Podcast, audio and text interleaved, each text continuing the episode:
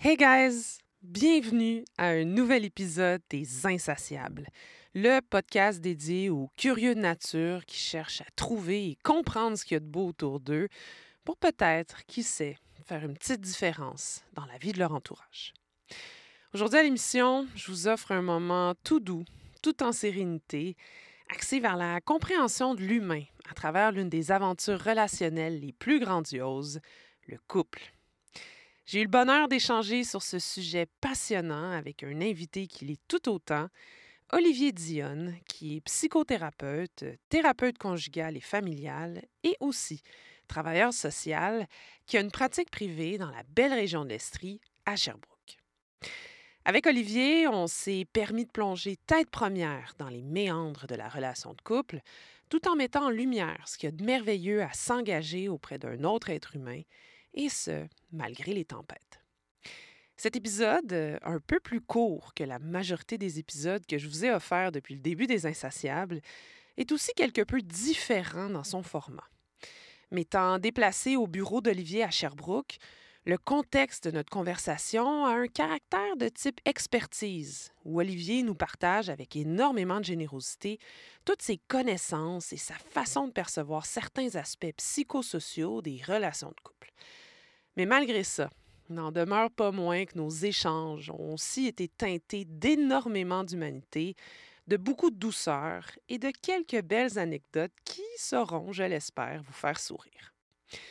À travers l'épisode, ben, on va jaser de types d'attachement, d'indépendance, de traumas familiaux et surtout d'optimisme et de confiance envers l'humain.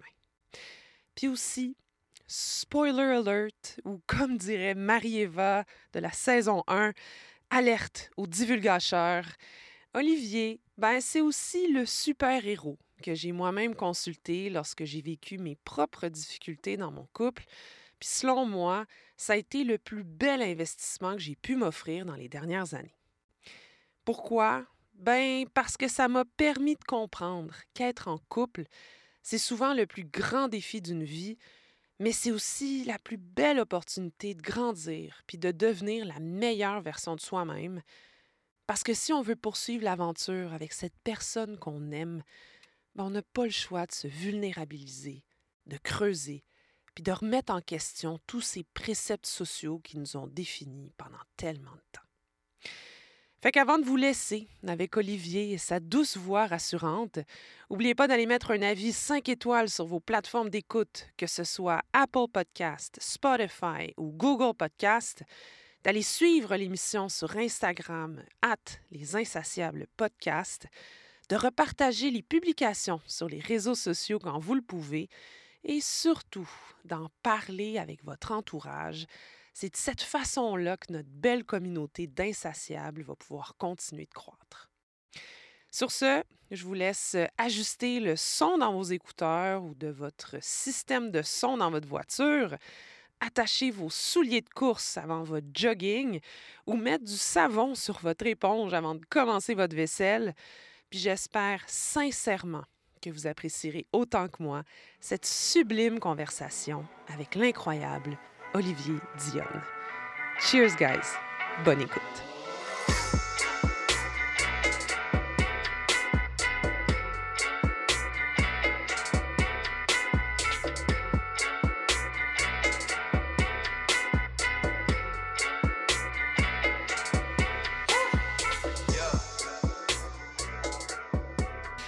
Se demandait, euh, c'était quoi le nickname euh, de Sherbrooke?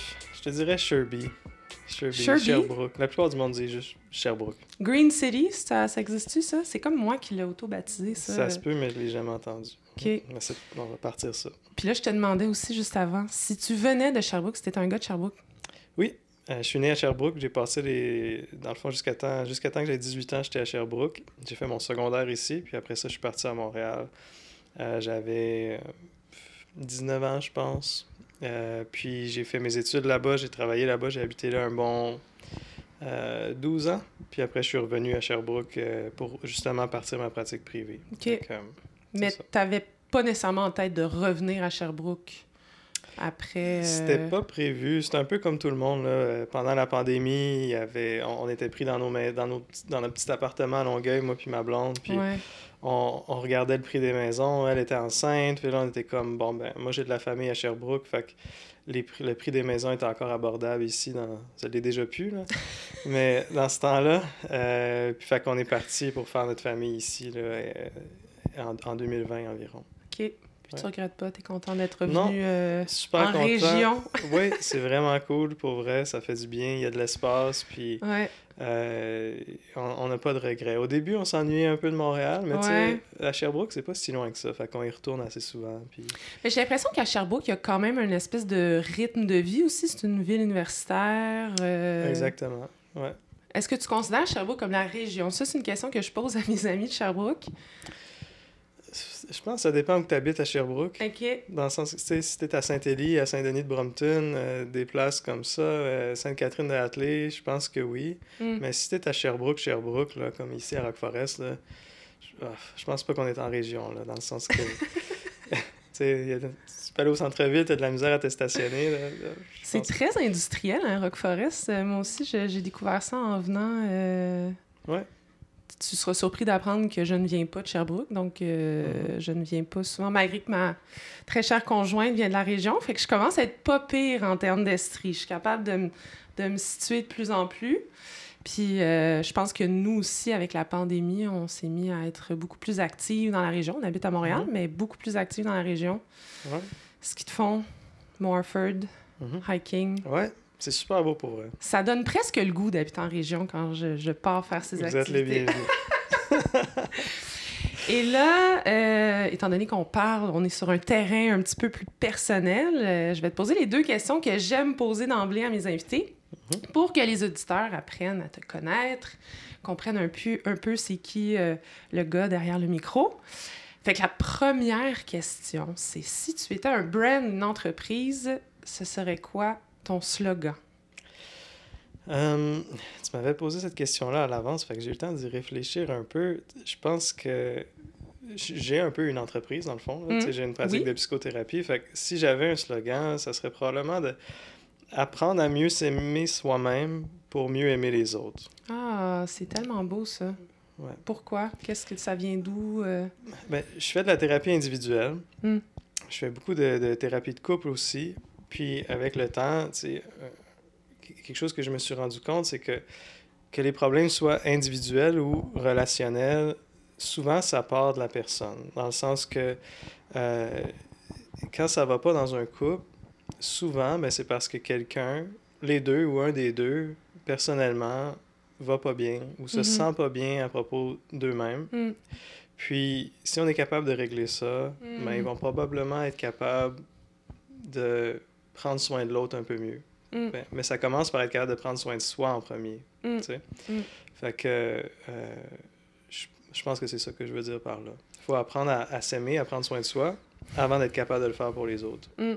Puis cette phrase-là, exactement, est-ce que tu l'avais entendue quelque part ou c'est toi, grâce à tes, tes techniques marketing internes? Ah, je, je pense que c'est mon, mon marketing exceptionnel. Définitivement. Euh, non, mais c'est tellement. Sais, honnêtement, je, sûrement que je l'ai déjà entendu quelque part. Ça sonne Ouais. tellement cliché, Ouais. tu sais. Ah, mais non, mais Euh, moi, honnêtement, je trouve ça superbe, puis j'y adhère à 100 Ouais.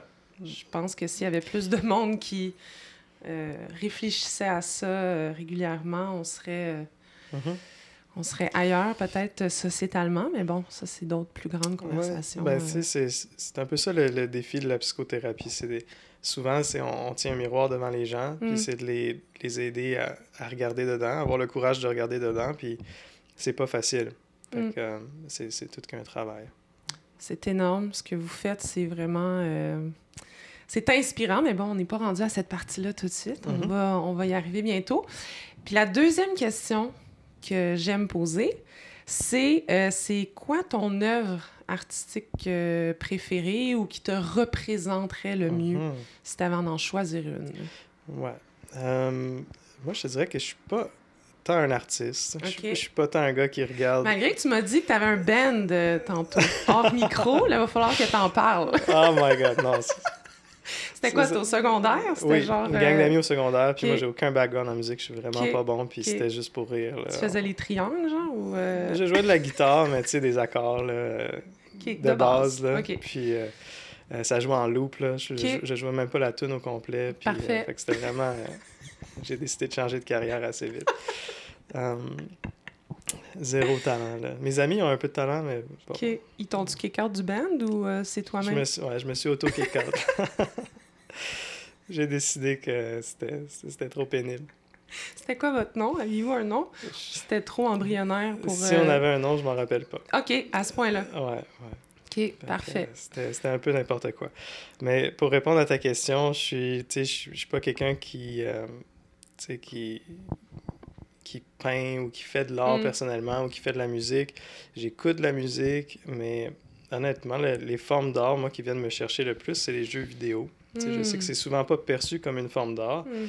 Euh, mais je joue depuis que je suis jeune, comme plein de, de gars de mon âge. Puis euh, il y a des jeux indépendants euh, qui sont vraiment cool, puis que tu mixes tellement de, de- de différentes choses. Il y, a le- y a- y a les graphiques, il y a la musique, il y a l'histoire, le message qui est véhiculé, Mm. les personnages. Fait que c'est- c'est... Pour moi, c'est ça qui vient me chercher parce que c'est vraiment profond. Puis c'est un amalgame de plusieurs choses en même temps. Fait que tu pourrais juste regarder un screenshot d'un jeu vidéo puis dire que c'est de l'art. Ouais. Tu pourrais juste entendre la musique puis dire que c'est de l'art. Tu Mm. pourrais écouter l'histoire puis dire que c'est de l'art. Mm. Mais quand tu mets tout ça ensemble, euh, c'est ça qui... C'est la forme d'art qui vient me chercher le plus. C'est souvent des œuvres qui sont créées par des, des équipes. C'est pas juste une personne. Fait Ouais. il y a plusieurs euh, couleurs à l'intérieur d'un- jeu vidéo. Puis c'est ça que je trouve cool aussi.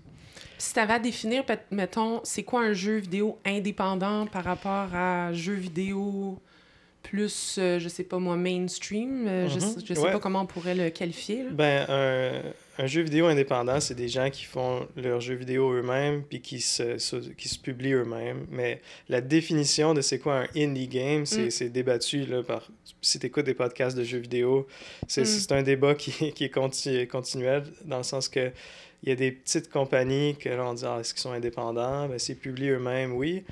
Euh, mais moi, les jeux que, que, que j'aime le plus, un qui me vient en tête, c'est Céleste. Euh, puis ça, c'est vraiment deux personnes qui l'ont développé. Là. Que- donc, a- c'est pas un gros studio, puis il n'y a pas des, exé- des, des execs au-dessus de leur tête qui leur disent quoi faire. C'est pas Ubisoft. Non, non. Puis, tu sais, j'ai rien contre Ubisoft. Il y a des jeux d'Ubisoft que j'adore, Ouais. mais c'est pas Ubisoft. C'est Mm. c'est- c'est- c'est à l'opposé, en effet. Puis, euh, fait par exemple, le, jeu Céleste, c'est une, une jeune fille, euh, je me rappelle pas de son nom, ça fait longtemps que j'ai joué au jeu. Euh, et puis, elle monte une montagne qui est la montagne Céleste. Puis, euh, en, en montant cette montagne-là, elle fait face à des parties d'elle-même, son anxiété, sa dépression. Mm. Puis euh, c'est un platformer qu'on appelle, donc c'est un jeu que, un peu comme Mario Bros, là, pour ceux qui connaissent pas trop ça, tu sais, que tu dois sauter puis te promener Ouais, de- ouais, ouais, d'un niveau à l'autre. Mais le, le- la musique, l'environnement, le personnage, puis l'objectif, la quête derrière tout ça, Mm. ben, c'est quelque chose que ça, ça, ça, ça, ça peut même être euh, thérapeutique pour certaines personnes de vivre cette aventure-là. Thérapeutique ou du moins euh, poétique, dans le Mhm. sens que ça, ça peut... euh, euh, te- te- te- ça touche les gens, j'ai Ouais. l'impression. Ouais.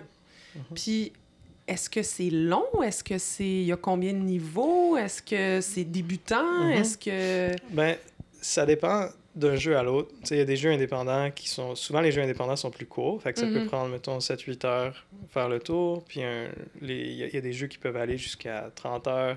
Il y a des jeux comme des MMO, des jeux là, euh, euh, massively online. Ça, c'est, ça, tu peux jouer toute ta vie, là. C'est comme une deuxième vie, fait qu'il n'y a pas de fin. Mais moi, les jeux que j'aime, les jeux indépendants comme ça, ben ça, c'est... Normalement, c'est une dizaine d'heures, puis t'as terminé. Ah, OK. Euh, puis lui, ce jeu-là, justement, il y a un mode euh, assisté. Fait que si t'as de la difficulté avec les jeux vidéo, puis que tu, tu tu dis, ah, ben, je serais pas capable de faire le tour, mais avec ce jeu-là, tu peux, parce que ils ont, ils ont, ils ont développé un mode qui est, qui est plus facile, si on veut, Ouais. OK. que tu peux euh, utiliser. Est-ce que les jeux, c'est un peu comme un safe space pour toi? C'est une façon de. Définitivement. Ouais. Ouais, dans le sens que, tu sais, euh, comme tu as dit au début, je suis psychothérapeute, fait que je passe ma journée à travailler avec des gens. Euh, puis parfois, les sujets sont, peuvent être lourds, peuvent être difficiles. Euh, ça peut devenir drainant au niveau euh, émotionnel. Fait que, comment je décroche le soir, c'est sûr, je passe du temps avec ma famille, Mhm. euh, mais c'est pas toujours de tout repos parce que j'ai deux jeunes enfants. Fait que quand, Ils ont quel âge, couchés, juste pour mettre les gens en contexte? un an et trois ans. C'est ça. C'est rock and roll. Exactement. Ouais. Exactement. Fait que c'est ça. Fait que souvent le soir, j'aime ça jouer pendant une heure ou deux avant d'aller me coucher. Euh, puis c'est ma façon de décrocher, Mm. c'est ma façon de, de, de recharger mes batteries, si on veut. Ta blonde Euh, ajoute ça avec toi des fois? Non, elle n'a aucun intérêt. aucun intérêt. Puis, euh, fait que des fois, on écoute des séries ensemble, mais honnêtement, elle écoute ses séries, moi, je joue à mes jeux. Puis, C'est ça l'entente, tout le monde est content. Ouais, ouais. Puis, tu sais, je joue pas nécessairement. Tu sais, moi, j'ai euh, une machine que je peux jouer avec dans mes mains, si on veut, là. Ouais. Un ha- handheld, qu'on dit en anglais. Mm. Fait que des fois, je suis sur le divan à côté d'elle, puis elle, elle écoute son émission, moi, je joue à mes jeux. Puis, on, peut jaser en même temps, puis interagir, mais on fait pas la même chose. C'est correct. C'est bien d'avoir ses, pro- Ouais. ses propres activités. Dirais-tu que tu es un gamer dans l'âme, euh, alors? Ouais. Ok, tu l'assumes. Pas, de, pas de honte du tout. Non. Ben non, mais je veux dire, il y a beaucoup de monde qui game, là, comme énormément. Beaucoup Mhm. de- Ben d'hommes oui. de ton âge Euh, aussi. Là. Je, ouais, je te dirais la majorité, même. Quand tu étais jeune, c'était quoi ton jeu préféré? Final Fantasy XII. Oh, Pelaille. Fait que euh, là, on est rendu à, à 16 pour te donner une idée. Ok. Fait que euh, j'étais, j'étais au secondaire quand j'ai joué à ça. OK. Puis je te dirais que c'est ça, c'est depuis ce, ce temps-là que je suis devenu, un- que je me considère un gamer. C'est vraiment le jeu qui m'a accroché le plus. OK. Tu vois, moi, j'ai arrêté à Mario Kart Nintendo 64. Moi, Ouais. c- moi j'ai, ça a été mon... Je l'ai topé. Et que j'ai racheté, d'ailleurs, on... Sur, la... sur la Switch. Oui, exact. Et on a beaucoup de plaisir, mais tu vois, c'est ça. Moi, quand ça, on pousse plus loin, là, comme des Assassin's Creed puis des affaires de même, On te perd. là. ben, je vais peut-être avoir un intérêt comme 30 minutes, puis après ça, je suis comme, je sais pas, je vais aller lire un livre. moi, je... je suis plus une fille, euh, je suis plus une fille de livre, moi, mais euh, Mais c'est, comprenable. chacun son truc. Mais, mais si t'as un Nintendo Switch, je t'irais essayer Céleste. Parce qu'il l'a, il l'a sur la Pour Switch. vrai? Ouais. Puis il y a un mode assisté, comme je t'ai dit tantôt. Fait que Ah! ça va être une bonne opportunité d'essayer quelque chose de différent. Ah, ben là, je l'essaye. Cette Parfait. semaine, je vais le downloader. Puis je te, je te redonne des nouvelles. Ben, c'est surtout qu'il y a un beau message, là, que tu disais. La Ouais. petite, elle traverse comme plein d'émotions, puis il faut qu'elle. Exactement. Cool. Je te, je, te, je te garde au courant. Mes amis vont être comme Sam qui game. Fait que c'est ça. Moi, aujourd'hui, je suis, comme je t'ai dit d'emblée, je suis super contente de, de t'avoir euh, avec moi. Euh, parce que non seulement je pense que tu es, parce que le titre du, du podcast, c'est Les Insatiables, je pense que tu es un insatiable de par ta, ta curiosité, ton intérêt envers l'être humain. Mhm. Euh, puis aussi de par ce que tu fais dans la vie, euh, ton approche aussi envers les gens. Je pense que être insatiable, ça, ça, te, ça te qualifie bien. Euh, puis on va surtout pouvoir euh, discuter plus en détail de ce que tu fais dans la vie parce que je pense que ça passionne beaucoup de monde qui se pose énormément de questions. Mhm. Euh, puis c'est les, les relations de couple, la thérapie de couple. Ouais. Peut-être qu'on pourrait commencer par c'est quoi ton titre exact et Ouais. ça ressemble à quoi ta pratique euh, quotidienne, mettons?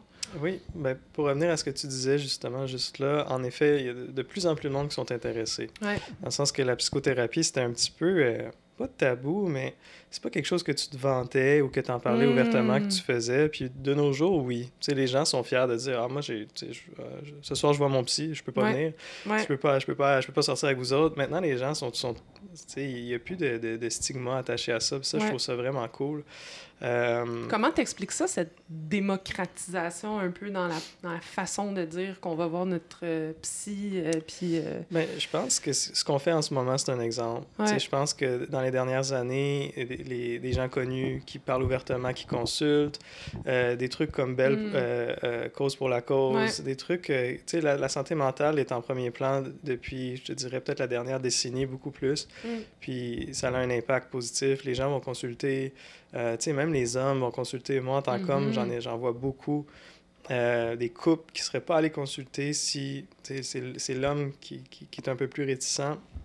Mais même ça, ça a diminué beaucoup. Mm. là. Les hommes sont, sont de plus en plus ouverts à consulter, puis euh, s'en parlent entre eux, etc. Donc, euh, ça, je trouve ça vraiment cool. Tu vois-tu une différence? Parce que, bon, les gens qui te voient à la caméra, mais peut-être qui entendent ta voix aussi, se doutent que tu n'as pas 65 ans. Mhm. Donc, tu n'as pas euh, 40 ans de carrière derrière la cravate. Mais vois-tu quand même une différence entre le début de ta pratique et euh, aujourd'hui, en 2024, dans la façon dont on perçoit la psychothérapie? Ou dirais-tu que ça s'est fait sur un- une plus longue période? euh? Euh, depuis que moi, j'ai commencé ma pratique privée euh, en 2020, n- n- c'est- je vois pas de différence, dans le sens que ça, c'était déjà euh, Mm. comme ça en 2020. Je pense que la pandémie, avec tous les problèmes de santé mentale que ça a causé, l'isolement et tout ça, euh, je pense que ça l'a accéléré cette acceptation-là de l'utilisation des services de santé mentale. Euh, puis le fait d'en parler ouvertement, parce qu'il y a tellement de monde qui ont trouvé ça difficile, ça allait pas bien euh, un peu partout. Puis les, les services ont été là, submergés, incluant le mien, pendant cette période-là. Puis, euh, fait de- je- depuis ma pratique, non, j'ai pas vu de différence. Euh, depuis que je pratique, par contre, j'ai commencé comme éducateur spécialisé, j'avais 21 ans. Fait que, Mm. ça fait 12 ans de ça, bientôt 13. Là, je pense que oui, ça a évolué depuis, Hmm. euh, mais pas depuis 2020. Fait que c'est ça, fait que ton titre exact, Ouais. ton évolution peut-être aussi dans, dans le domaine du rapport d'aide euh, Mhm. personnel. là. Euh, mon titre, je suis travailleur social à la base. Mhm. C'est ce qui me permet euh, d'avoir mon permis de psychothérapeute. Donc, puis je suis aussi thérapeute conjugale et familiale. Fait que j'ai trois titres séparés. Euh, fait que je pourrais être seulement travailleur social, je pourrais être thérapeute conjugale et familiale, mais je pourrais pas être psychothérapeute sans être une de ces deux choses-là avant, parce Mhm. que mon ordre, c'est l'ordre des travailleurs sociaux. Euh, alors voilà, c'est un titre assez compliqué. Un psychothérapeute, c'est quoi? La façon simple de le décrire, c'est quelqu'un qui a le droit de pratiquer la psychothérapie au Québec légalement. Puis ça, ben, c'est l'ordre des psychologues qui décident qui peut faire ça. Les psychologues, d'emblée, eux, peuvent le faire. Les médecins peuvent le faire. Euh, mais les professionnels qui font partie d'un autre ordre professionnel, comme les sexologues, les travailleurs sociaux, euh, je pense qu'il y en a d'autres aussi. Peut-être que les, euh, les, les- les ergothérapeutes peuvent le faire, mais je ne suis pas certain. Je sais que les psychoéducateurs peuvent aussi. Mhm.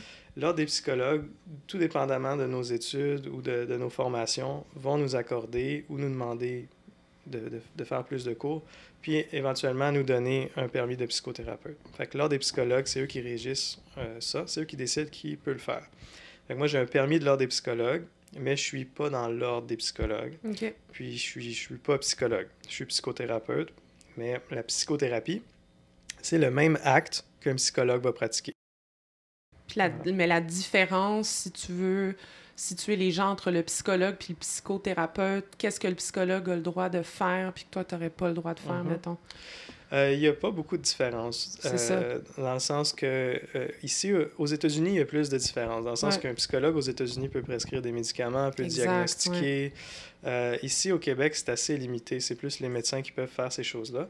Les psychologues peuvent diagno- diagnostiquer certains euh, troubles spécifiques. Mhm. Euh, et puis, je ne veux pas me lancer là-dedans parce que je ne veux pas faire d'erreur. Ouais. Mais il y, a des, il y a des trucs qui peuvent diagnostiquer. Les neuropsychologues, eux, peuvent diagnostiquer, par exemple, le TDAH, là, le trouble du spectre de l'autisme, la douance, toutes ces choses-là.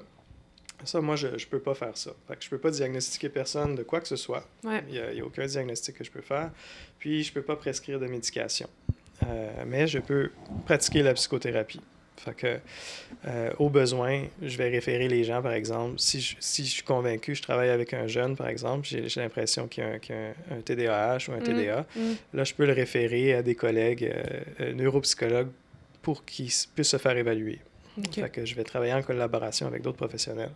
Mais moi, je peux pas faire ces choses-là. Fait que tu fais de la thérapie individuelle et aussi de la thérapie de couple, comme tu as dit. Et euh, familiale. Et Ouais. familiale. OK. Ouais. Fait que tu pourrais pas dire nécessairement que tu es spécialisé dans euh, la thérapie de couple ou tu pourrais pas dire. euh, Oui, dans le sens que moi, j'ai fait une maîtrise en thérapie de couple et familiale à l'Université McGill. Donc, j'ai le titre de thérapeute conjugale et familiale. OK, ça prend une maîtrise? Euh, ou, une, forma ou une, accumulation de formations qui vont te permettre d'être qualifié. Mais euh, la façon, normalement, d'obtenir son titre de thérapeute conjugale et familiale, c'est de faire une maîtrise en thérapie de couple et familiale. Ouais. Euh, il l'a à McGill, puis je crois là, qu'il est en train d'être développé pour être donné ailleurs aussi. OK. Fait que euh, c'est ça. Fait que oui, je suis spécialisé en thérapie de couple et en thérapie familiale. Et pourquoi as-tu choisi la psychothérapie, puis même Mm-hmm. De devenir ou d'obtenir ta certification en thérapie de couple familiale? Oui, ben, ça a été une séquence d'événements naturels. C'est comme ça n'a pas été un choix conscient. euh, c'est plus, tu sais, j'ai commencé comme éducateur spécialisé dans les centres jeunesse. J'ai fait ça là, presque toute ma vingtaine. Après, je suis retourné à l'école faire un bac en travail social, qui est un peu une continuité de ce que je faisais dans les centres jeunesse. Après mon bac, j'ai fait une maîtrise en travail social dans le but de me concentrer dans la santé mentale. Fait que j'ai travaillé à l'hôpital Géné- général juif, à l'interne et à l'externe en psychiatrie. J'ai fait ça pendant quelques années. J'adorais ça. Puis, dans la même école à McGill, où j'ai fait mon bac, où j'ai fait ma maîtrise, il offrait la maîtrise de thérapie de couple et familiale. Fait que là, moi, j'avais déjà fait mes études là. Je connaissais les professeurs. Puis là, je me faisais dire, ben, tu sais, tu pourrais devenir, avoir ton titre de psychothérapeute, vu que tu as déjà ta maîtrise, c'est juste, euh, c'est une maîtrise de deux ans. Euh, fait que c'était, même c'était un an et demi, c'est trois sessions pour faire ma maîtrise de thérapie de couple et familiale parce que j'avais déjà plein de cours préalables que j'avais fait dans ma maîtrise euh, de travail social. Fait que ça a comme été, ah ben, tu sais, c'est là, c'est accessible, je vais le faire. Fait que là, j'ai fait ma deuxième maîtrise, puis j'ai obtenu mon, mon, mon permis de psychothérapeute. Puis, euh, en déménageant ici à Sherbrooke, ben, je quittais mon emploi à Montréal, Mhm. euh, bien évidemment. Fait que là, j'avais un choix à faire. Est-ce que je reste dans le public, je travaille en santé mentale, ou je me lance, puis je, je pars ma pratique privée.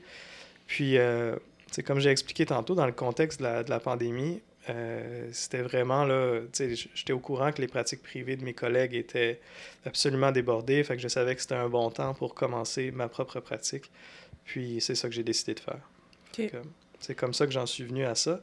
Euh, mais la psychothérapie, c'est tout le temps, même quand je travaillais en centre jeunesse ou quand je travaillais à l'hôpital général juif en santé mentale, j'en ai toujours fait d'une façon. Tu sais, je pouvais pas Mhm. appeler ça de la psychothérapie, mais m'asseoir avec mon client pour parler de ce qui, ce qui va pas, de comment ils se sentent, puis de- d'essayer de trouver pourquoi ils se sentent comme ça ou de pourquoi ils vivent leurs difficultés, ça a toujours fait partie de mon ADN comme intervenant. Fait que ça faisait, c'était juste naturel pour moi de continuer puis de, de- d'aller chercher là, ce, ce permis-là de, de psychothérapeute. Tu as toujours été un peu comme ça, même quand tu étais plus jeune? Tu as une tendance à vouloir comprendre l'autre, à essayer de creuser un peu plus, ou ça s'est développé un peu plus tard? Je pense que ça s'est développé plus tard. Depuis que je suis tout petit, j'ai toujours eu beaucoup d'empathie. Fait que, Mm. me- tu sais, euh, mettons les jeunes qui se faisaient écœurer à l'école, c'était mon genre de, de les défendre ou d'aller leur Mm. parler après pour m'assurer qu'ils étaient corrects. Mais euh, j'étais pas. Je- je- quand j'étais jeune, tu m'aurais demandé qu'est-ce que j'allais faire plus tard. Je, je t'aurais pas dit, là, je vais être travailleur social ou je vais être psychothérapeute. J'avais aucune idée. tu je faisais, je vivais, moi, je faisais du skateboard. Je faisais de la planche à roulettes. Je pensais juste ah, à ça. ouais. Puis euh, si je faisais juste ça, je pensais juste à ça, puis OK. J'aurais pas pu... tu Je, t'aurais dit que je voulais devenir pro skater probablement. Ah, ouais! ça, c'est très cool. Genre Ouais. euh, compétitif, puis... euh, Ouais, j'en faisais pas mal. J'avais des petits commanditaires euh, pas trop sérieux, là, Ouais. mais le skate shop local, là, le Illusion ici à Sherbrooke me commanditait, puis tout ça. Genre, fait que, OK. Ouais. Fait que Fait t'allais que- dans des skateparks, compétitions, tu faisais ouais, tes... je faisais le tour des tes- petites compétitions locales, puis tu sais... euh, c'était vraiment là, une obsession, je te dirais. Fait que t'as dû jouer beaucoup à Tony Hawk sur euh, Nintendo. euh. Absolument. Sur PlayStation, ouais, absolument. Tu vois, j'ai Ouais. quand même... J'ai quelques références, quand même. Je suis pas... euh, Puis t'as- le doigt dessus, là. Moi mon frère était obsédé là, par Ah, ce jeu-là. ouais. Ouais, tous les jeux Tony Hawk, là, mais surtout le premier. Est plus jeune jeune, le Tony Hawk. euh, Non. Non, il, a- il a- il est rendu à plus que 50 ans, puis... mais il fait encore du skate, puis il est encore vraiment bon. Ah, ouais. Ouais, il a été nominé pour Skater of the Year. euh, Impossible. le skater de l'année cette année. Ouais. Est-ce que ça, c'est parce qu'il est vraiment bon ou c'est parce que les autres sont pas capables de la...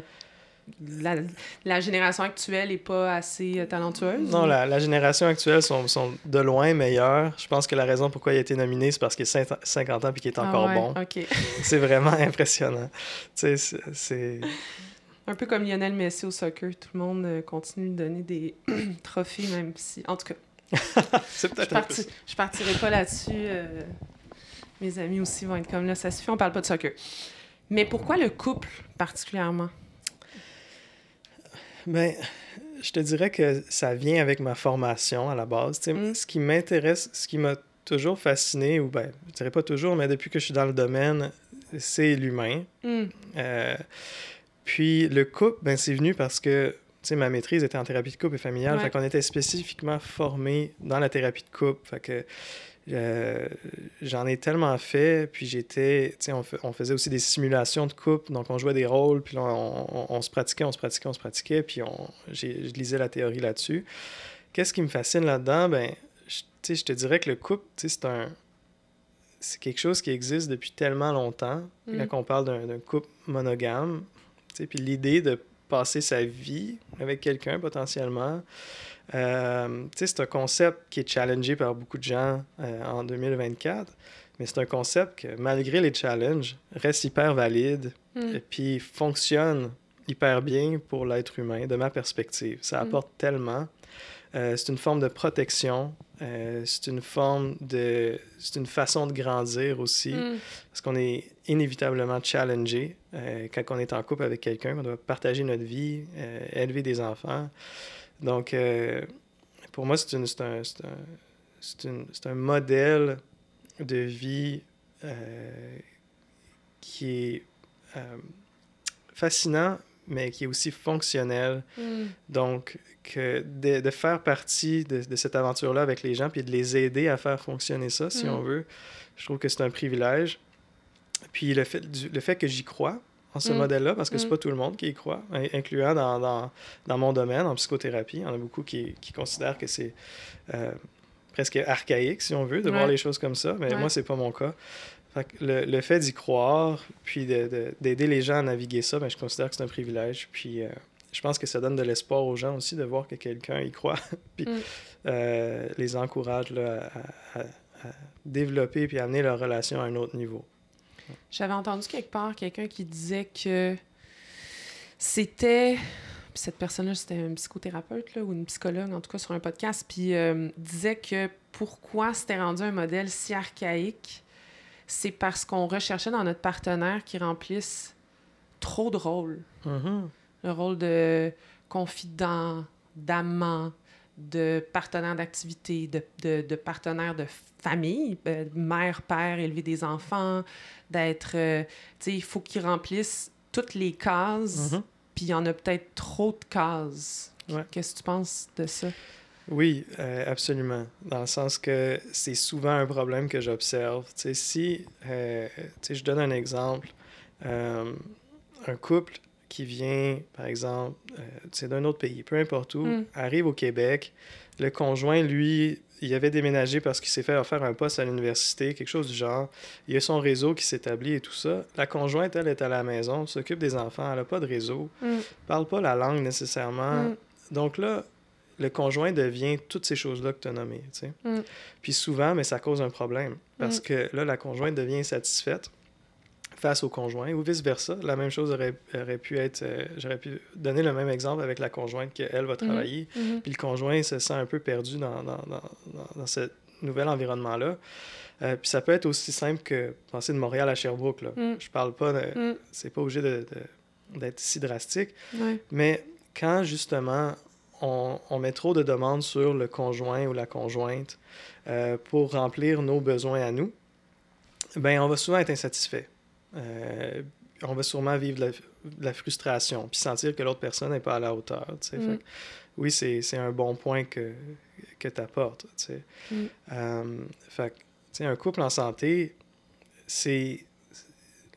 On a un attachement sécure, donc on se sent en sécurité dans notre couple, on fait confiance à l'autre personne, puis on sent que les deux personnes sont capables de vivre leur vie de façon indépendante. Mm. On n'a pas besoin de l'autre pour fonctionner. On Mm. n'a pas besoin de l'autre pour accomplir nos tâches de tous les jours. Mm.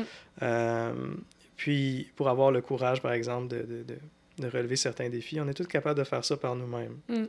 Puis, quand on regarde l'autre aller, ben, on est fier de l'autre. Puis on peut s'encourager et tout ça, on peut se parler quand on a des problèmes, mais on ne dépend pas de l'autre pour fonctionner. Mm, mm. Euh, fait que ce que tu décris, c'est un peu ça. Ouais. Quand on donne on attribue toutes ces, ces, ces responsabilités-là à l'autre personne, mais si l'autre personne n'est pas capable de remplir certaines de ces responsabilités-là, ben, on va être déçu. Mm, mm. Puis, euh, en fait, c'est- des choses qu'on devrait soit avoir des amis, la famille, Mhm.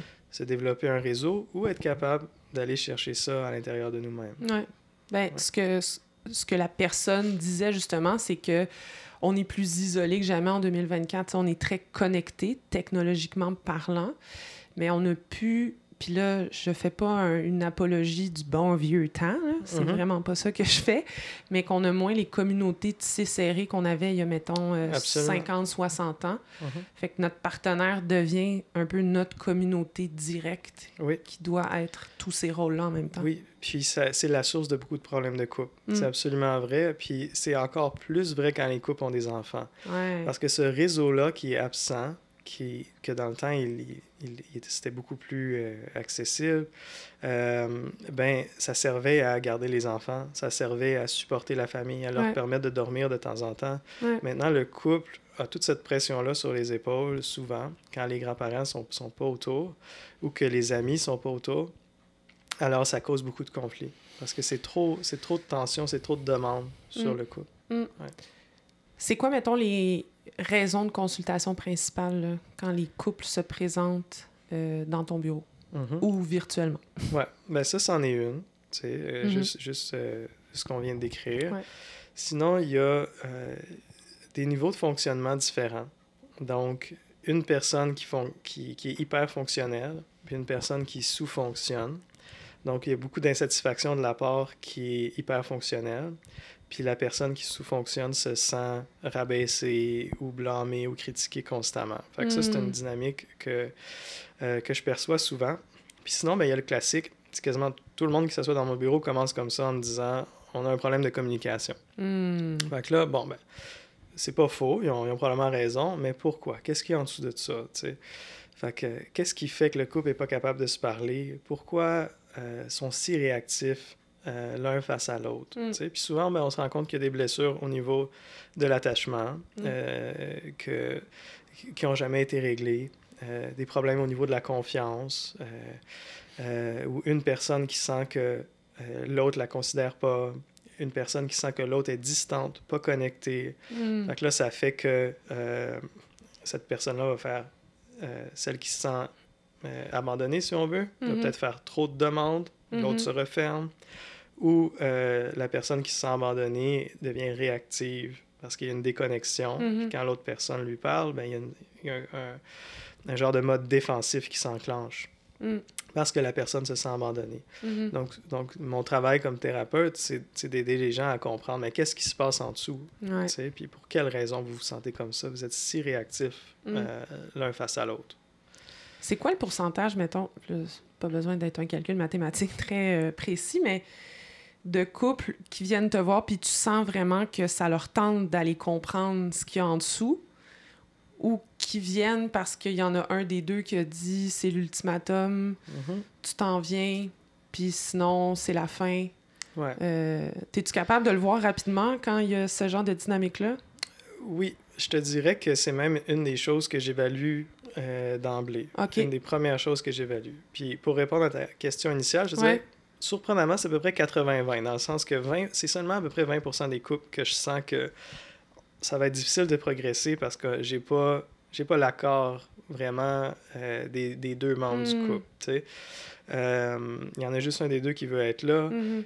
Euh, puis tu sens qu'il y en a un que peut-être même que c'est déjà fini dans sa Ouais, c'est ça. Il n'y a, y a- il y a pas, il y a pas vraiment d'intention de travailler. Ouais.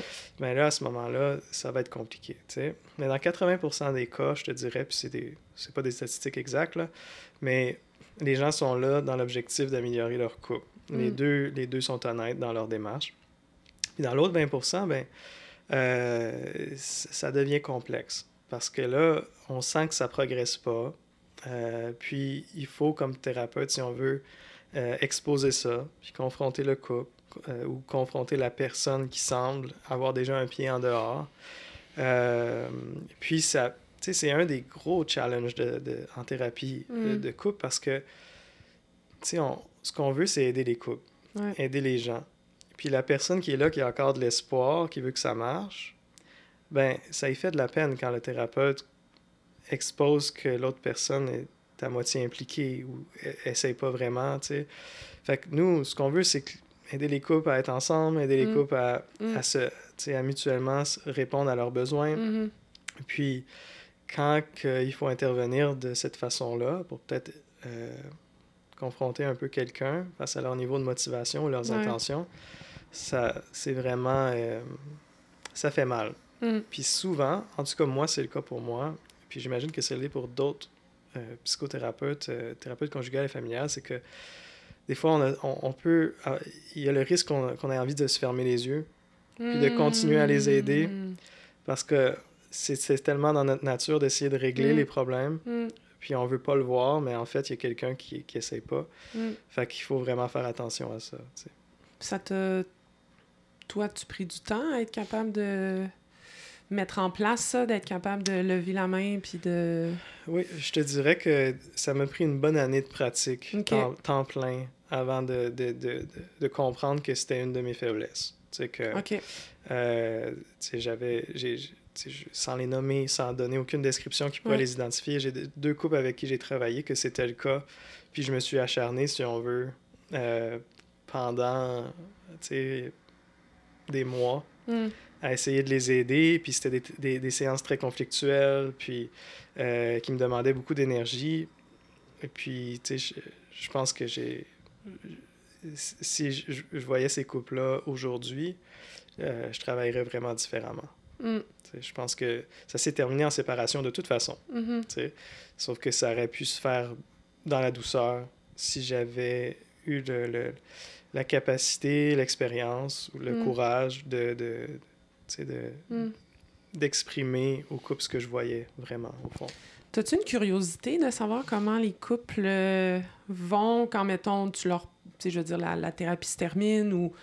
euh, je sais pas, il n'y a plus vraiment de communication avec eux? Est-ce que ça te titille dans ta tête de dire Ah, je me demande si. euh, Oui, euh, oui, c'est sûr, parce que euh, tu sais, c'est quelque chose que nous, on on sait jamais. Dans le fond, on, laisse les gens partir, puis c'est pas notre travail de les rappeler pour savoir comment ils vont. Euh, tu sais, même que un, un- thérapeute qui, a- qui est pas capable de résister, d'aller Mm. voir ce qui se passe avec Mm. ses clients, il y a Mm. peut-être un problème, dans le sens qu'ils sont peut-être euh, trop, trop impliqués émotionnellement. euh, et puis, tu sais, nos clients, c'est des adultes. Mais même quand c'est des enfants, c'est des personnes à part entière qui ont la responsabilité de prendre en main leurs défis, ce qu'ils vivent, que ce soit des couples, des individus, des enfants, des adultes.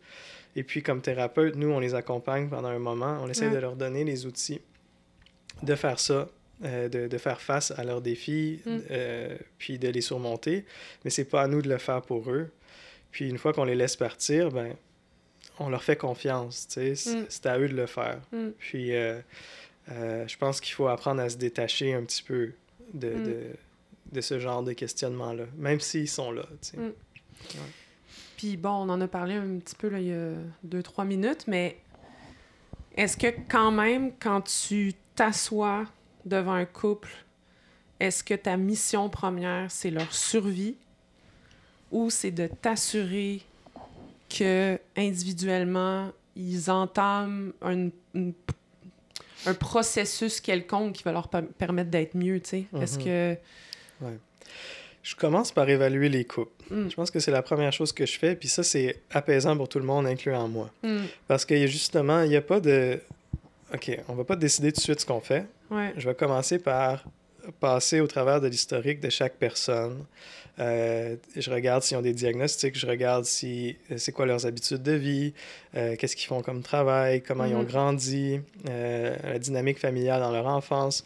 J'évalue tout ça, puis tu sais, ça peut prendre une séance et demie par personne. Fait on est déjà trois séances de fête quand je commence la thérapie avec les gens. Fait que les connais déjà un peu. J'ai déjà une bonne idée, tu sais, de des intentions de chacun. Puis, à partir de là, ben là, je me fais un plan de match, puis j'essaie de le faire avec eux aussi. Tu sais, c'est quoi nos objectifs? Qu'est-ce Mm. qu'on essaie de faire ici? Puis, euh, si les deux sont clairs que ben, on veut être en couple, on veut travailler, ben, je m'assure que on maintienne cette attitude-là, puis cette, euh, cette intention-là dans notre façon d'agir dans la salle de thérapie. Mm. Si je vois que quelqu'un me dit oui, moi je veux revenir en couple, mais sont constamment en train de couper l'autre personne, sont constamment en train de Mm. blâmer, sont, euh, sont, sont- ils essaient de causer des réactions chez l'autre personne, ils provoquent et tout ça, mais ça va dans l'autre sens. Fait que là, moi, Mm. mon travail, c'est de les cadrer constamment.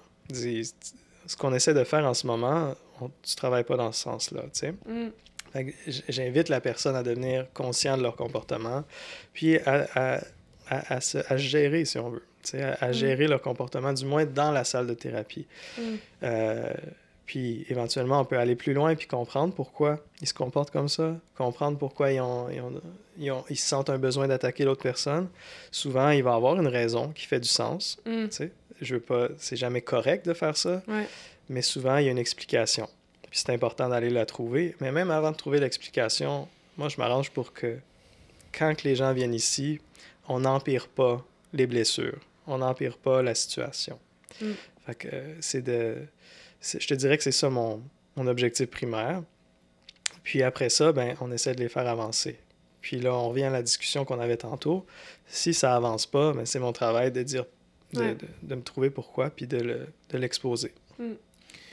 J'avais entendu sur un TED Talk, puis je sais pas, au je me rappelle quand je l'avais entendu, je me disais, ah, c'est quand même weird comme théorie, mais en fait, plus une hypothèse, mais c'était une chercheuse qui avançait que faudrait qu'on développe des compétences romantiques individuelles euh, avant de, de penser à se mettre en couple, dans le sens être capable de travailler sur son introspection, sur la- sa curiosité envers l'autre, sur son écoute active de l'autre. Qu'est-ce que tu penses de ça? Est-ce qu'on est tous faits pour être en couple right away ou on Mhm. devrait tous faire un peu de travail euh, en que- amont? Je pense que ma réponse est oui puis non. Dans le sens que je pense qu'on est toutes faites pour être en couple. De la même façon qu'un enfant est fait pour s'attacher à un parent, Mhm. un adulte est, est- est capable de s'attacher à un partenaire. Euh, tout dépendant des, des blessures, de- de- des, des- des parcours de chacun, euh, du style d'attachement de chacun, de comment chacun a vécu justement son attachement dans l'enfance, Mhm. ça se peut qu'il y ait du travail à faire plus chez certaines personnes que chez d'autres. Puis d'autres aptitudes comme que tu as décrit, apprendre à, à se regarder dans le miroir, apprendre à s'exprimer, à communiquer et tout ça, c'est des plus. Mais s'il fallait attendre que tout le monde soit capable de faire tout ça avant d'être en couple, Ce serait long. la population du Canada serait en chute libre depuis longtemps. Elle Euh, l'est déjà. Ben, en fait, non, avec le, le taux d'immigration, mais la fertilité est un peu en Oui. baisse quand même. en, en effet. Fait que je pense que les gens ont ça à l'intérieur. OK. de, de- d'être capable de s'attacher puis d'être en couple puis de se rendre vulnérable. Tu sais, c'est justement ça la, la, la beauté d'être en couple, c'est que c'est tellement dur, c'est tellement challengeant, faut faire faut faire face à soi-même, mais en même temps ça amène tellement de bienfaits que ça vaut Mm. la peine de le faire. Hmm. Fait que les gens les gens sont prêts à s'exposer, sont prêts à s'améliorer, sont prêts à faire face à leur peur pour que ça marche Hmm. pour pas perdre la personne qu'ils aiment ou pour que leur couple puisse aller euh, à l'autre niveau. Puis ça fait partie un peu de ce qui me fascine, de, de la relation de couple, puis du travail que je fais. Dans le fond, tu es le plus grand défenseur du couple au Québec. J'en fais partie. J'en fais partie. euh, de, je pense que je suis pas toute seule, mais euh, honnêtement, tu sais, dans les fêtes, là, on regarde les, les jeunes dans la trentaine, Hmm. la, la trentaine, la vingtaine, la, la quarantaine. Ben, tout le monde, il y en a plein de couples partout. La- Mm. Ça reste la majorité des gens. Sais, Le, le discours a changé un peu. Les gens se marient moins. Euh, puis euh, les couples durent peut-être moins longtemps. Mais le, le- y a- la plupart des gens ont quelque chose à l'intérieur qui font qu'ils cherchent quelqu'un à qui s'attacher. Quelqu'un en particulier. Hmm. Euh, Est-ce que les couples euh, ouverts fonctionnent? Ça peut fonctionner. Est-ce que les couples euh, polygames fonctionnent? Ça peut fonctionner. Est-ce que c'est rare? Oui.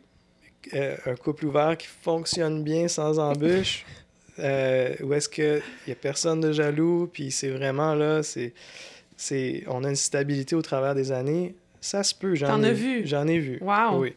Mais, Moi, j'y crois pas, mais... mais il, faut des gens hyper sécures Mhm. qui ont, même, même sécures euh, proches de l'évitement, qui est, est Mm. l'opposé Mm. d'être anxieux au niveau de l'attachement. Quand on est évitant au niveau de l'attachement, tu sais, qu'on on a plein... On a, on- les gens se sentent bien d'avoir plusieurs options.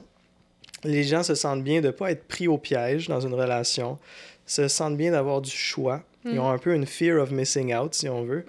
Euh, puis ils peuvent se séparer temporairement, être plus avec quelqu'un d'autre. Fait que c'est des gens qui, qui sont comme ça au niveau de l'attachement peuvent être bien en relation s'ils communiquent extrêmement bien puis qu'ils Mhm. sont avec des gens qui se sentent la- de la même façon, c'est possible. Euh, mais euh, c'est aussi possible que ça fonctionne pas. Euh, ça aussi, je l'ai vu à répétition. Mm. Euh, parce que euh, ça fonctionne jusqu'à un certain temps, puis là, après ça, il y en a un des deux qui veut euh, plus de connexion, ou il y a quelqu'un qui il trouve que leur partenaire est trop attaché à quelqu'un d'autre. Là, ça, c'était pas dans les règlements. On était supposé, c'était supposé être juste sexuel, par exemple. Puis là, ils ont l'impression qu'il y a un attachement émotionnel qui se développe. Ouais. Fait que tout ça, tu sais, il y a beaucoup plus de variables. C'est très complexe. Fait Hmm. que, il y a plus de chances que ça prenne le bord. Mais quand même, on voit que tu es très optimiste parce que même dans ton optimisme, tu intègres le concept du couple ouvert. Moi, je trouve ça... euh, ça fait du bien à entendre, là, d'un peu d'optimisme, me semble. On est beaucoup dans le... Je sais pas, quand on parle du couple en général, en tout cas du moins dans mon entourage très large, Mhm. ça peut des fois être un peu pessimiste. C'est- Oui, oui, puis tu sais, là, je, suis très positif depuis le début de- de- du podcast, euh, mais tu sais, des couples qui, qui devraient se séparer parce que c'est pas bon pour ni un ni l'autre ce qui se passe, la dynamique, que ce soit euh, abusif, violent ou, Mm. ou- ou simplement trop fusionnel, que Mm. les gens ne savent plus où ils sont leurs propres limites, qu'ils savent plus où ils sont leurs propres besoins parce qu'ils veulent répondre aux besoins de l'autre avant les leurs. Ouais. Euh, Il y en a des couples comme ça. Euh, soit, c'est possible d'aller chercher de l'aide pour s'améliorer, mais des fois, ils, ils- sont mieux de passer à autre chose. c'est pas toujours euh, Rose. rose, puis c'est pas toujours la solution là, de, de rester en couple ou d'être en couple. Il y a des gens qui sont heureux seuls aussi. Mm. Puis c'est pas nécessairement là, un signe de pathologie ou que la personne euh, va pas bien ou qu'elle devrait aller en thérapie. Il y a des gens qui font ce choix-là parce que c'est un style de vie. Euh, c'est des athlètes ou ils, ils sont très occupés, ils travaillent fort, donc ils savent qu'ils pourraient pas donner à une autre personne Mhm. ce dont la personne a besoin. Fait que c'est correct aussi. Euh, mais le, le- pour moi, le couple comme mode de vie, c'est valide. Ça je pense même que ça l'a. euh, euh, Il y, a- il y a quelque chose de d'instinctif Mm. dans le besoin d'être en couple. Mm. Ça nous rend meilleurs. Je pense que oui. J'y crois aussi à ça, pour, pour euh, être en couple depuis sept ans. Mhm. J'y crois. C'est une bonne affaire. Ouais. Euh, puis justement, en parlant de mon couple, là, euh, ben, un gros scoop qui n'est pas un scoop, mais je, je- j'ai fait de la thérapie de couple Mhm. avec toi. Mhm. Ça, a été, ça a été toute une expérience. Moi, ça a probablement été l'une des plus belles expériences de ma vie. Euh, non seulement parce que je voulais sauver mon couple qui était en difficulté, mais je pense que ça m'a permis, moi aussi, de me comprendre dans la dynamique relationnelle qui est la plus importante dans ma vie, Mhm. qui est mon couple. Euh, puis il y, a un- il y a- il y a un concept, ou du moins une conversation en particulier qui m'avait beaucoup marqué, puis je pense qui euh, a le potentiel d'intéresser euh, beaucoup de gens qui nous écoutent, c'est les fameux types d'attachement. Tu Mhm. en as parlé un petit peu là, dans les questions, tu as name drop, euh, Oui. évitement, sécure et tout ça. J'aimerais ça qu'on en parle parce que moi, ça m'a vraiment permis de me comprendre, Ouais. mais surtout d'être beaucoup plus indulgente envers les réactions de ma blonde. Ouais. On a fini par euh, à- atteindre un certain point d'équilibre, justement, par rapport à, à- à nos fameux types d'attachement. Fait que si tu veux nous en parler un peu plus, parce que moi, je pense que c'est une des clés. Là. Fait que il y a, il y a différents termes. Moi, j'utilise euh, certains termes. Il y en a qui vont en utiliser d'autres au Ouais. niveau de l'attachement. Euh, mais souvent, là, principalement, les gens vont entendre qu'il y en a quatre différents. Donc, il y a Mhm. sécure. Fait qu'on peut s'imaginer un petit carré dans notre tête. Là.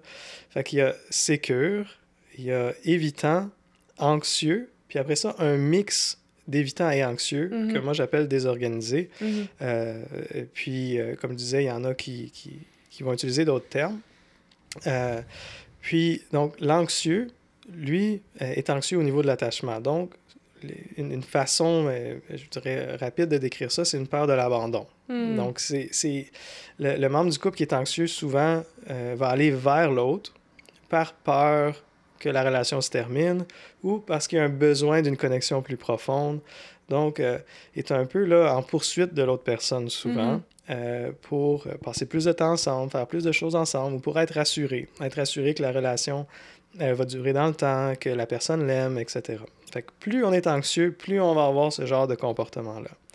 Puis là, de l'autre côté, on a l'évitant, que lui, il a euh, un peu une peur de, euh, de s'attacher, une peur d'être pris au piège, Mhm. euh, et puis une, une peur de devenir trop intime, par exemple, de Mm. partager trop de choses à propos d'eux, de présenter leur famille, de se projeter dans le futur, une peur de, de, de n'importe quel comportement qui pourrait les commettre, puis qui, qui les- qui serait ensuite pris au piège, comme acheter une maison, avoir des enfants, ou promettre des choses. Donc l'évitant, lui, euh, euh, a de la difficulté avec ces choses-là.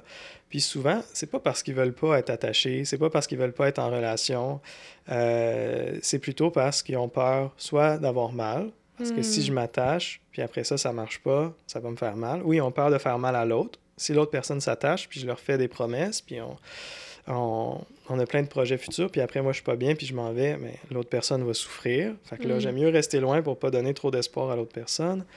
Euh, euh, puis, euh, c'est ça, où ils ont peur d'être de- de- d'être limités dans leurs expériences. Mhm. Donc, comme je disais tantôt, là, FOMO, Fear of Missing Out, si je suis, euh, si je choisis une personne, puis j'habite dans cette maison-là avec cette personne-là, mais là, ça veut dire que je peux plus voyager autant que je voudrais, ça veut dire que je peux plus voir mes amis autant que je voudrais, ça veut dire que je peux pas coucher avec les Ouais. hommes ou les femmes que je voudrais. Mm. Donc là, il y a quelque chose là-dedans qui, qui leur fait peur. Fait que, puis, il y a les sécures.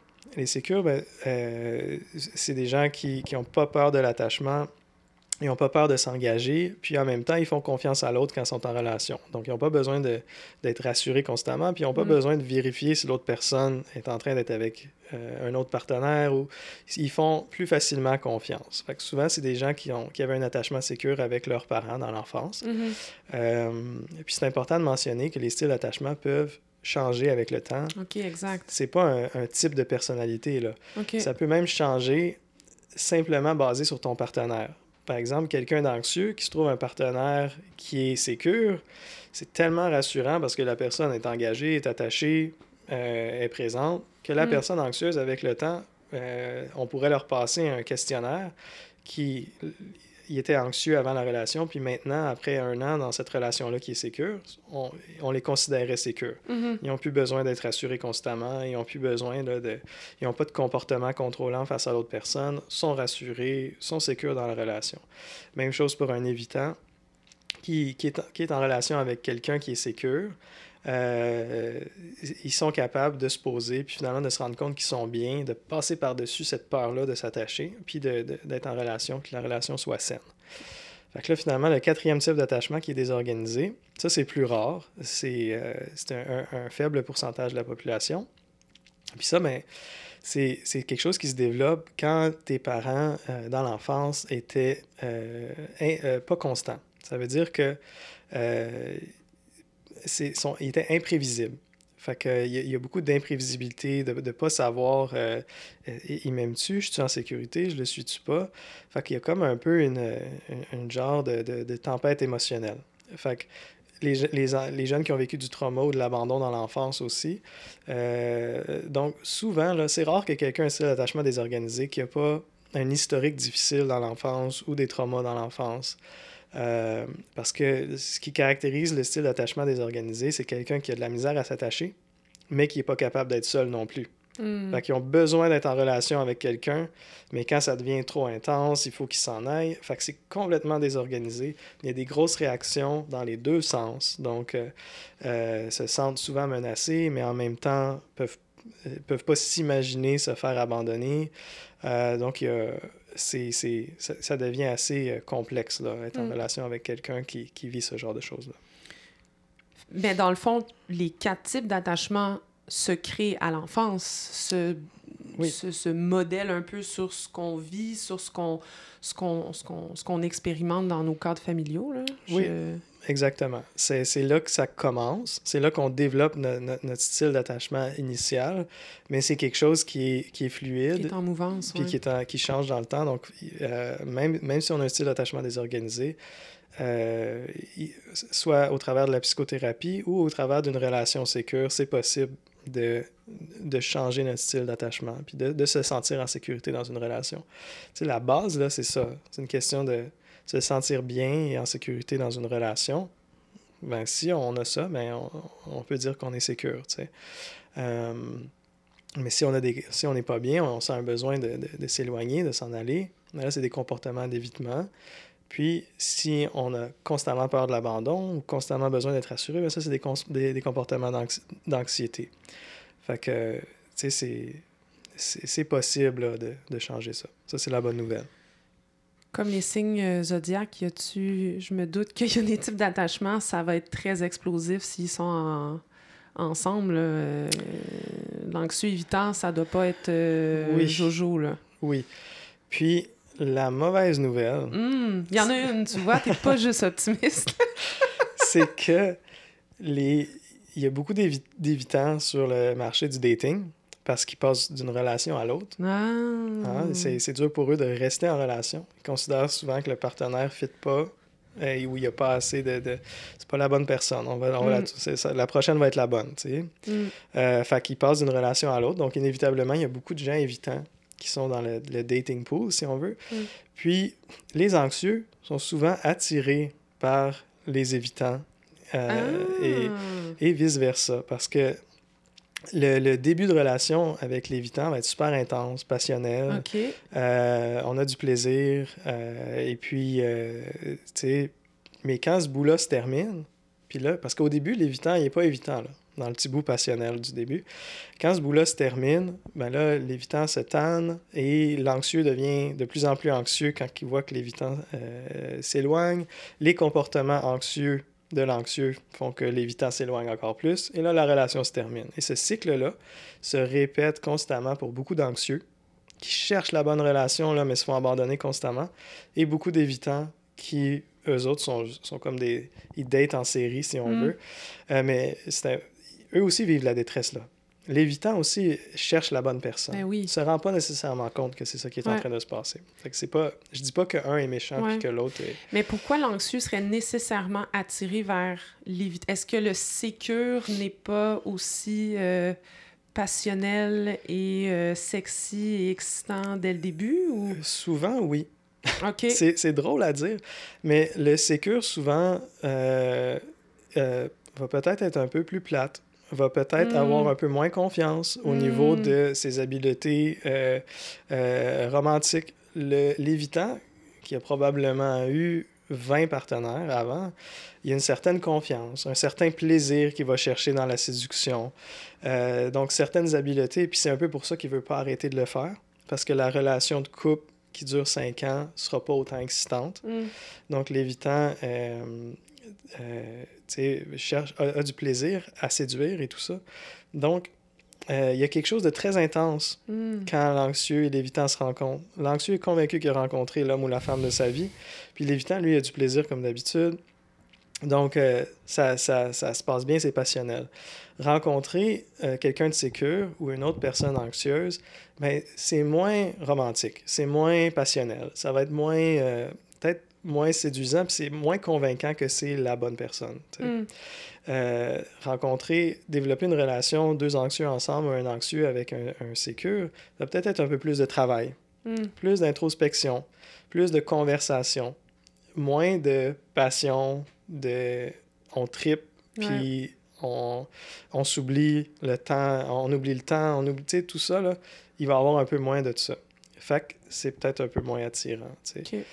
Euh, puis là, je- parle un peu comme les horoscopes, dans le sens le sécure, Oui. l'anxieux. Il faut faire attention dans le sens fait. que, c'est, c'est, j'aime pas étiqueter les gens Ouais. comme ça. Ouais. Euh, tu sais, c'est une façon là, de, de- qui est peut-être un peu moins euh, euh, je sais pas, je sais pas comment dire, stigmatisante de, de, de parler de ça, c'est de dire, il y a des gens qui ont une partie d'eux qui est très évitante, y a des gens qui ont une partie d'eux qui est très anxieuse, Mm. qui s'est développée avec le temps. Euh, mais les gens comme tels, à la base, à leur centre, là, tout le monde est sécure. Dans le sens que c'est juste qu'on n'y a pas nécessairement accès à cette, cette partie-là de nous qui est sécure. À cause qu'on a Mm. vécu toutes sortes de traumas euh, au cours de notre existence. Même si c'est des, des, des- des petits traumas qu'on ne sait même pas que c'est des traumas. Mm. Euh, par Ça exemple. nous habite tous. Exactement. Ah, c'est beau ça.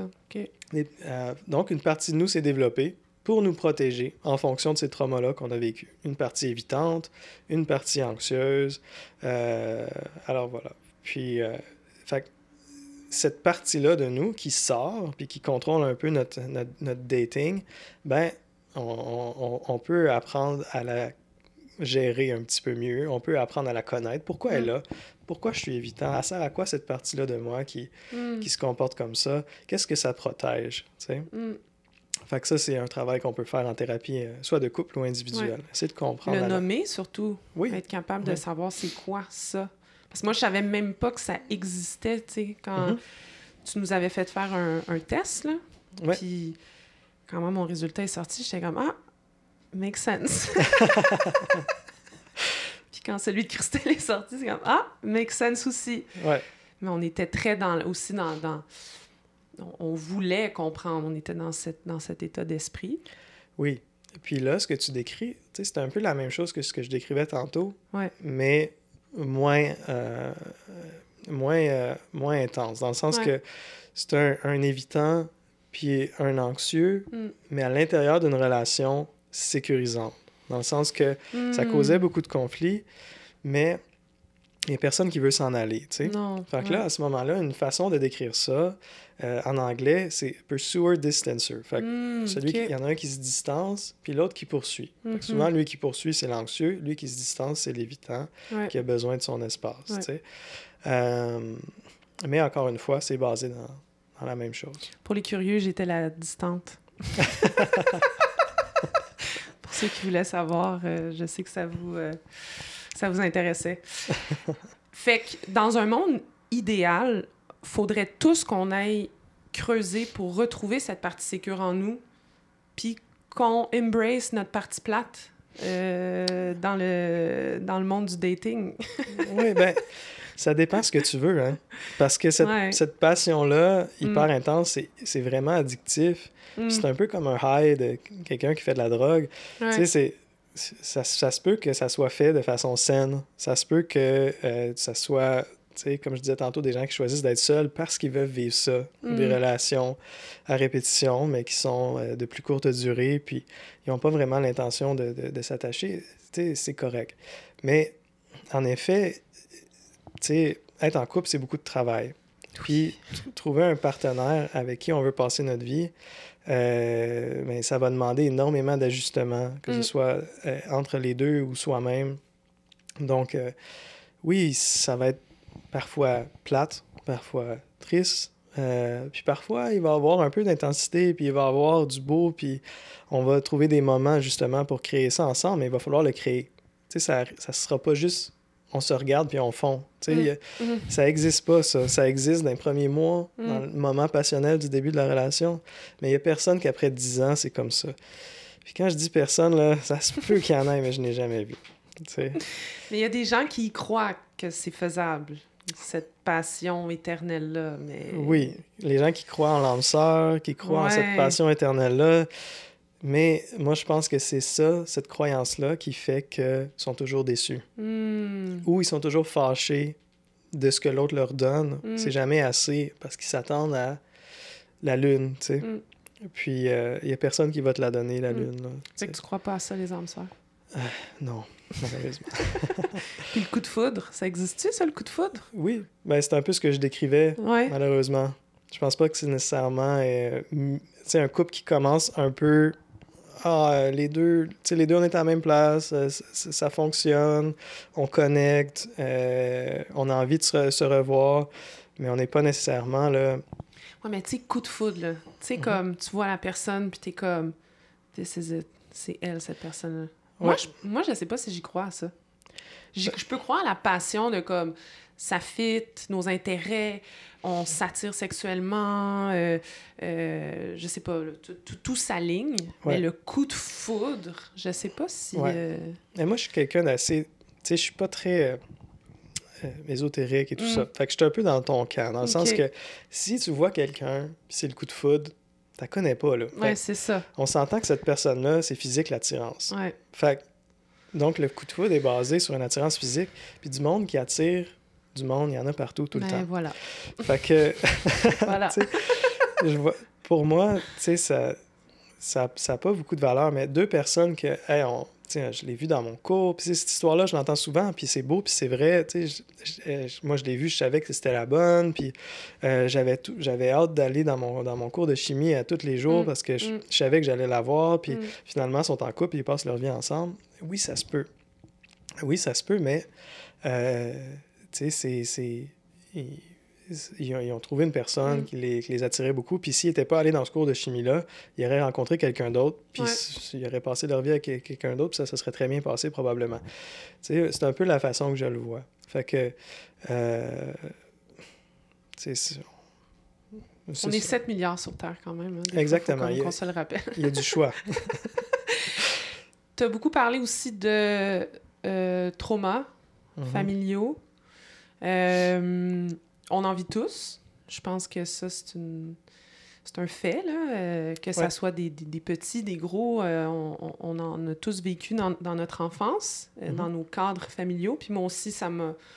Quand j'ai compris ça, ça m'a permis aussi d'être plus, peut-être, douce envers moi-même mhm. dans, dans, dans, ce que je recherchais, puis mes, mes attentes envers moi-même dans, dans le couple.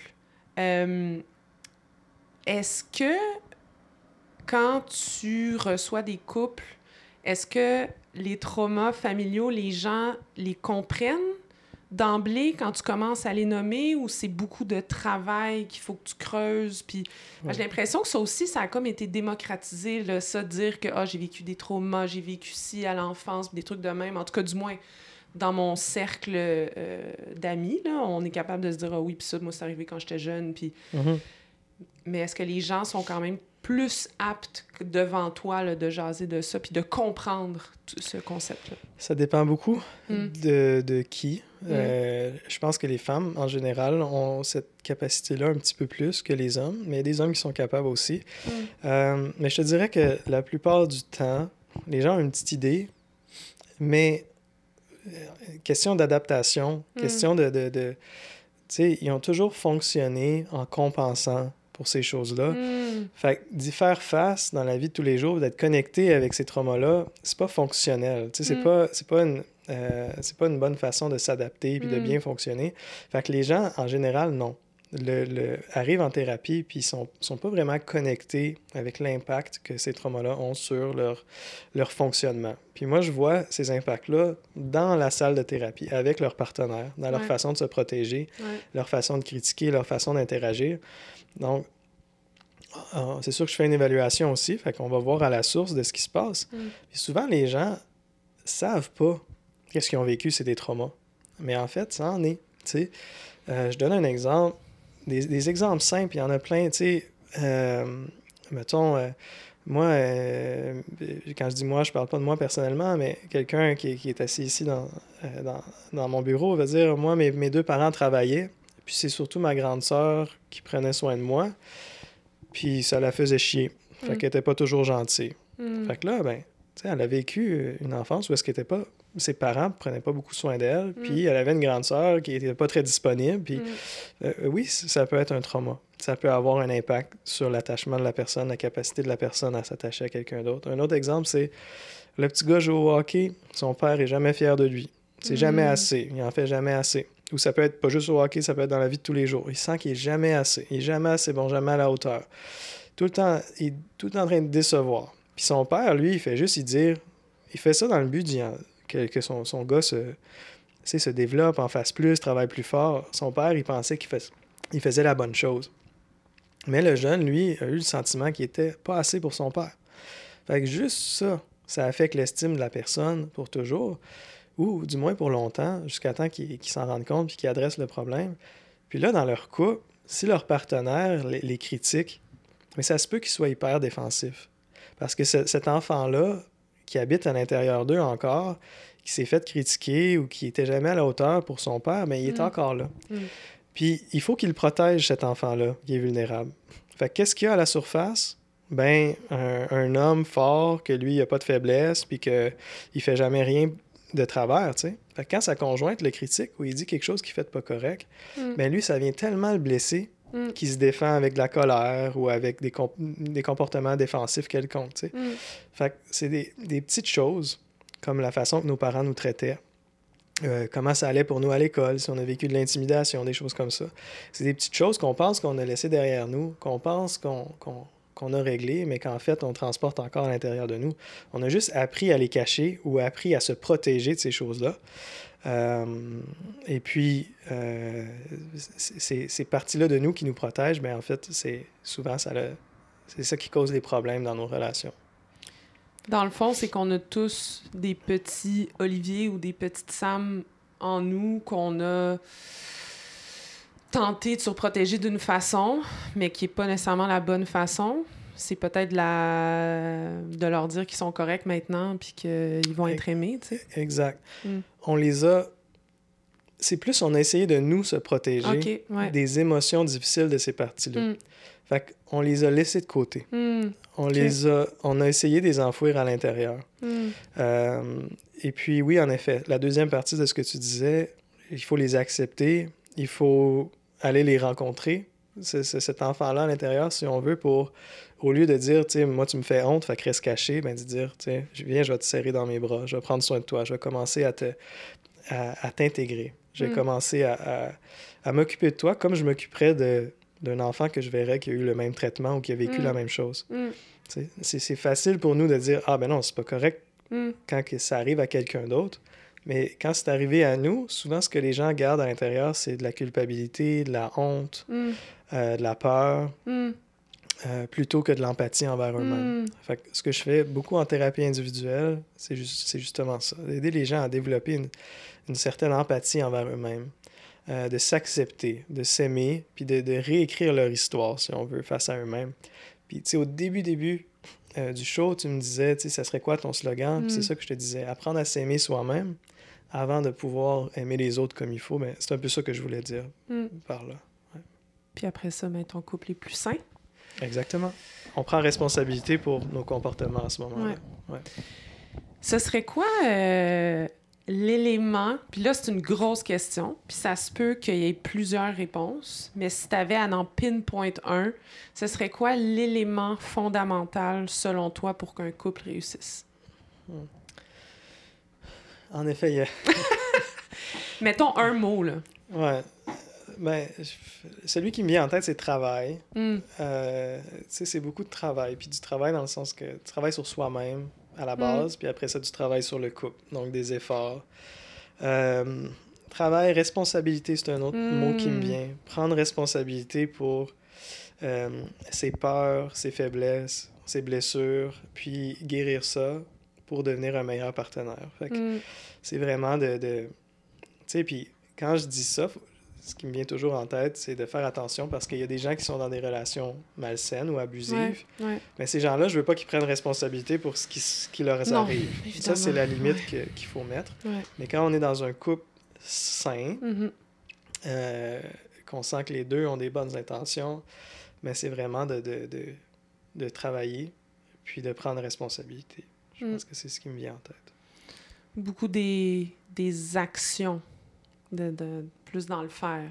Oui, dans le faire. Ouais. Non, parce que je dis ça parce que moi, quand je me suis auto-posé la question, euh, quand je réfléchissais euh, à la préparation du podcast, tu vois, moi, j'étais beaucoup plus dans l'être, dans ma réponse. Mm. Moi, c'était plus euh, la bienveillance. Tu sais, mettons, je pense que, sans rentrer dans les détails, mais sais, quand Christelle puis moi, ça allait moins bien, il y a toujours eu de la bienveillance entre elle et moi, malgré les chicanes, Ouais. malgré les difficultés, malgré les moments plus sombres. Il y a toujours eu ce, ce- cette volonté mutuelle que on aille bien. tu sais. moi, je voulais qu'elle aille bien, Christelle. Elle, elle espérait, du moins, je, je le voyais dans ses yeux, dans son regard, que je sois bien. Ouais. Moi, en tout cas, de mon expérience personnelle, puis dans les couples qui fonctionnent aussi, c'est ça. Dans le regard, je sens qu'il y a de la bienveillance, malgré tout. Oui, puis tu sais, ça, ça c'est comme un. Tu sais, vous, vous, êtes. Le fait d'avoir ça, ben, hmm. vous êtes chanceux. Dans le hmm. sens que quand je vous ai rencontré, hmm. euh, je savais que j'allais être capable de vous aider. Tu sais, à cause qu'il y a ça. Il y a des bonnes intentions des deux côtés, il y a de l'amour, les deux sont prêts à travailler, euh, et les deux veulent que ça change. Fait que c'est c'est quand même beaucoup de travail, c'est quand même confrontant, c'est quand même des, plein de gros défis, puis des hauts puis des bas. Mm. Hein. Il y a des semaines que vous arriviez puis ça allait pas. Puis il y a des semaines que vous arriviez puis vous étiez fiers de vous autres. Ouais. Fait que, tu sais, euh, il y a ça. Mais dans certains couples, les deux ont tellement été blessés mm. par l'un et par l'autre les, les, murs sont, sont, braqués pour se mm. protéger de, de l'un et l'autre. Fait que cette bienveillance-là n'est pas là. Mm. Mais c'est pas pour autant que ce sera pas possible. C'est pas insurmontable. Non, c'est ça. Mais ça va demander beaucoup de travail, puis mm. que chacun euh, soit prêt à prendre responsabilité pour sa part des choses, que chacun soit prêt à se regarder dans le miroir, euh, et puis à mettre les efforts. Fait que, puis ça, c'est quelque chose, comme je disais tantôt, que, que j'essaie de leur apprendre à faire dans la séance. Mm. Donc, on change les tons de voix, on change les façons de parler, on change les mots qu'on utilise. On essaie de remarquer euh, notre langage corporel, mm. euh, notre façon de, de, de, changer de sujet ou notre façon de, de se protéger. Mm. Fait que ça, moi, quand le, le euh, ce qui est dans la pièce, dans le moment, moi, je travaille beaucoup avec ça. Donc, qu'est-ce que je vois devant moi? la façon que le couple se comporte. Pour les aider justement à se rendre compte de tout ce qu'ils font pour se mettre des bâtons dans les roues, pour justement... Euh, il, s'empêche de se rendre à l'endroit où, où, toi et Christelle, euh, vous étiez dès le départ. qui on, a, on a une affection puis une bienveillance l'un pour l'autre, puis on veut pas se faire du mal. Ouais. ouais. Puis il y a un mot qu'on n'a pas beaucoup utilisé, en fait, je sais même pas si on l'a utilisé, mais l'amour. Mm-hmm. Is love always enough? Est-ce que l'amour est toujours assez? Qu'est-ce que tu penses de ça? C'est ben, c'est important, dans le sens que je pense que l'amour, ça se cultive. Mm. Puis euh, euh, quand il n'y en a plus, eh, ça va être dur. sais, quand il n'y en a plus d'un des deux côtés, ça va être dur de ramener le couple. Euh, est-ce que c'est toujours enough? Non, parce que des fois, il y en a juste d'un bord. Puis là, ça sera pas assez souvent. Est-ce que ça se peut ramener de l'amour? Oui, c'est possible. Des fois, il y a des raisons euh, psychologiques qui font qu'on ressent plus d'amour. Puis en fait, si on peut régler ça, l'amour va revenir d'un côté personnel. Si on est pris dans un trauma, euh, on arrive à un moment de notre vie où on a une, une, certaine crise identitaire, fait qu'on a de la difficulté à voir ce qu'on a devant nous. Fait que des fois, l'amour est là, on la ressent plus. Euh, mais est-ce que c'est toujours assez? non. Puis est-ce que, par exemple, c'est euh, ça aide. oui, beaucoup. puis, euh, mais tu sais, je pense que l'amour, comme je disais tantôt, ça se cultive, ça se développe, ça se, puis ça, ça s'approfondit aussi avec le temps. Fait qu'on a beaucoup décrit la relation sécure comme étant un peu plus plate, hmm. mais il y a quelque chose de profond et de, de même sacré que je dirais qui, se, qui hmm. se développe avec le temps. Quand on a une relation euh, long terme, un peu comme toi tu développes avec Christelle. Il y a quelque chose qui se développe entre les deux personnes, mm-hmm. que même si un jour ça en venait à une séparation, cette, cette, cette connexion-là va toujours être là. Parce qu'on a tellement progressé ensemble, on a tellement cheminé ensemble, ça devient un lien euh, qui fait partie de notre identité, qui mm. fait partie de nous. Puis euh, un amour qui se développe qui est, euh, qui est plus profond que juste de la passion. Tu sais. Mm. Euh, c'est un amour qui est euh, authentique. Puis hmm. qui est... Cette personne-là nous connaît dans notre profondeur, puis on la connaît dans sa profondeur, ses peurs, ses faiblesses. Hmm. Elle connaît les nôtres. Hmm. Et puis, il y a, y, a... quelque chose de, de, spécial qui peut se développer quand une relation perdure dans le temps. Mais c'est extrêmement douloureux se séparer quand il y a encore de l'amour, par exemple. Des fois, ça se peut, ça, se séparer quand mm-hmm. on s'aime encore, mais c'est mm-hmm terriblement douloureux, là. Oui, oui. Puis tout dépendant, de, de, de la personne. Mm. C'est, euh, pour certaines personnes, c'est, pire que la mort. Souvent, Mm. c'est des gens qui, si euh, je, leur, je leur passais mon petit questionnaire, ils seraient anxieux Mm. ou désorganisés dans le spectre. Euh, ils ont de la misère à s'imaginer une personne à part entière sans l'autre personne. Mais pour d'autres, les gens sécures, les gens euh, évitants, souvent vont euh, gérer le- le- le- la séparation ou guérir un petit peu plus rapidement. tu sais. Mm. Euh, mais en effet, c'est extrêmement douloureux. Mm. Extrêmement douloureux. Tu sais, que- quelqu'un de sécure ou quelqu'un d'évitant peut s'attacher. Et puis de, de, de se faire abandonner, ça fait extrêmement mal. L'évitant va juste être. Va, va- souffrir autant, sinon plus, mais va être capable de se rediriger assez rapidement, euh, de se protéger avec son mode d'évitement. Puis euh, le, le, le sécure, s'il est attaché profondément, va souffrir énormément, Mm. mais est capable de fonctionner seul Mm. euh, par eux-mêmes, se considèrent, se font confiance à ce niveau-là, donc vont récupérer plus rapidement, normalement. Mm. Euh, une personne anxieuse, euh, ça peut être vraiment dévastateur, une, une séparation. Mais c'est ça, comme tu as dit, je veux dire, séparation de base, c'est pas le fun non plus, là. C'est pas... euh, c'est pas walk in the park. Euh, puis j'avais une amie qui m'avait dit ça à un moment donné que c'est un peu... Elle avait ressenti ça, que sa, sa rupture, c'était un peu comme si elle devait cesser de consommer une drogue quelconque, là, tu sais, Mm. parce qu'elle... a- C'était pas nécessairement qu'elle était addicted à son partenaire, c'était qu'elle était devenue addicted aussi à leur rythme de vie, le Ouais. style de vie de couple, de partager quelque chose, d'avoir une propriété ensemble, d'avoir acheté des choses ensemble, Mhm. de, de planifier sa semaine ensemble. Ouais. Il y a ça aussi, il faut que tu fasses le deuil quand tu es en couple. là. C'est le mot exactement. C'est un Mm. deuil. C'est Mm. c'est un deuil. Puis c'est- vraiment... euh, c'est le temps qui guérit les choses, mais aussi de Mm. vivre ses émotions. De pas être dans, dans l'évitement. Donc, ça peut être tentant de consommer, par exemple, Ouais. de, de, de boire plus. Ça peut être tentant de, euh, de jouer aux jeux vidéo à journée longue. Mm. Tu sais, c'est, euh, des, des comportements d'évitement comme ça, ça peut être apaisant temporairement, mais ça va juste euh, ralentir le processus de deuil puis de guérison. Fait que, tu sais, il faut en parler. euh, c'est possible d'aller consulter, en parler avec la famille, avec des Mm. amis, lire là-dessus, méditer, vivre ses émotions, rester connecté avec soi-même. Puis ça va être douloureux, ça va être difficile, mais on va passer par-dessus plus rapidement. C'est quoi les plus belles leçons que tu as apprises à travers euh, ta pratique comme thérapeute avec les couples? Les plus belles leçons. Il y en a, il y en a plusieurs. Euh, mais je pense qu'on on- les plus belles leçons, on, on y a touché au début, euh, au début du podcast. Tu sais, je pense que c'est c'est de, de voir que le couple, c'est un véhicule pour le développement de soi qui est... euh, c'est toute qu'une ride, là. Des fois, c'est c'est des hauts puis des bas, mais c'est ça force les gens à s'améliorer Mm.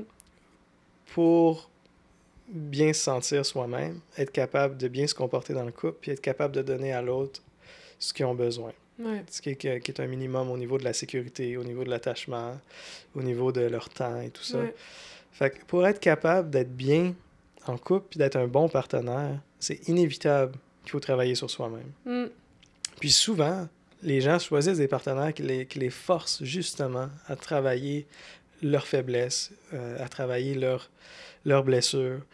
Euh, c'est inconscient, mais on, on choisit des partenaires qui vont nous forcer à continuer à nous développer. Puis euh, je pense que c'est ça la, la- la plus belle leçon parce que ça, ça fait que j'ai confiance en les couples qui viennent me voir. J'ai confiance qu'ils ont, qu'ils ont ce qu'il faut, les outils qu'il faut, qu'il faut pour se développer puis pour atteindre leur objectif d'être bien en couple. Mm.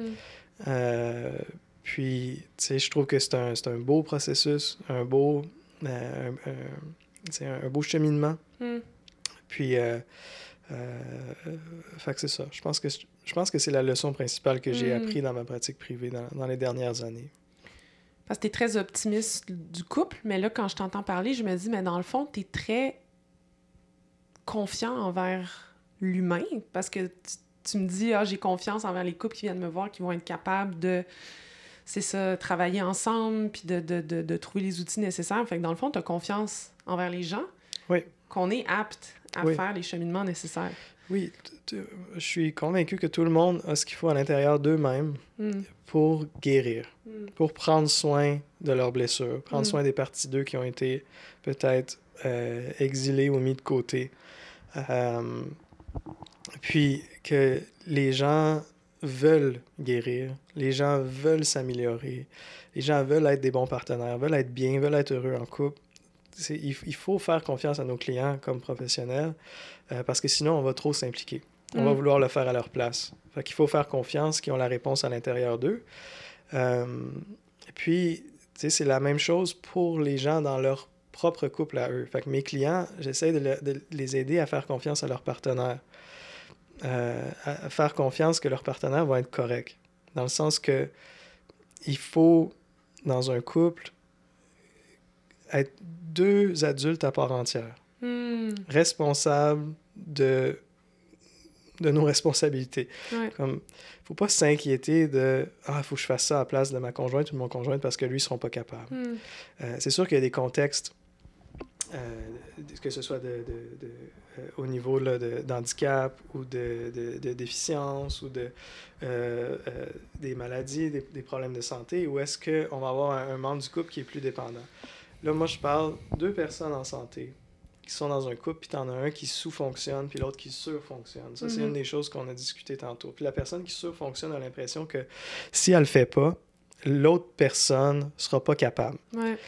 Euh, puis là, ça crée un débalancement dans le couple. Mm. Et puis, euh, euh, euh, ça, ça tue un peu l'amour, ça tue Mm. le désir, c'est Mm. pas bon pour personne. Mm. Donc, ce qu'on veut faire, c'est aider la personne qui surfonctionne à faire confiance à l'autre personne, puis la Mm. laisser fonctionner. Puis c'est comme ça qu'on va augmenter le niveau de fonctionnement de l'autre personne qui sous-fonctionne. Parce que la personne qui, qui, qui sous-fonctionne ou qui laisse l'autre personne en prendre plus, ben, pourquoi qu'elle en ferait plus? L'autre le fait tout à sa place. Puis Mm. l'autre lui envoie constamment le message qu'elle serait pas capable de toute façon. tu sais. Mm. Fait que de la même façon que moi, j'essaie de me rappeler qu'il faut que je fasse confiance à mes clients, Mm. et j'aide aussi mes clients à se rappeler qu'il faut qu'ils fassent confiance à leur Mm. partenaire. Euh, puis, ça fait partie de, de, euh, de beaucoup des, des interventions que je fais avec les... Je, je me doute parce que j'ai plusieurs euh, exemples en tête qui me viennent quand tu nommais. Quand c'est pas nécessairement juste dans mon couple à moi, mais dans des couples que Oui. je vois euh, Mhm. autour de moi.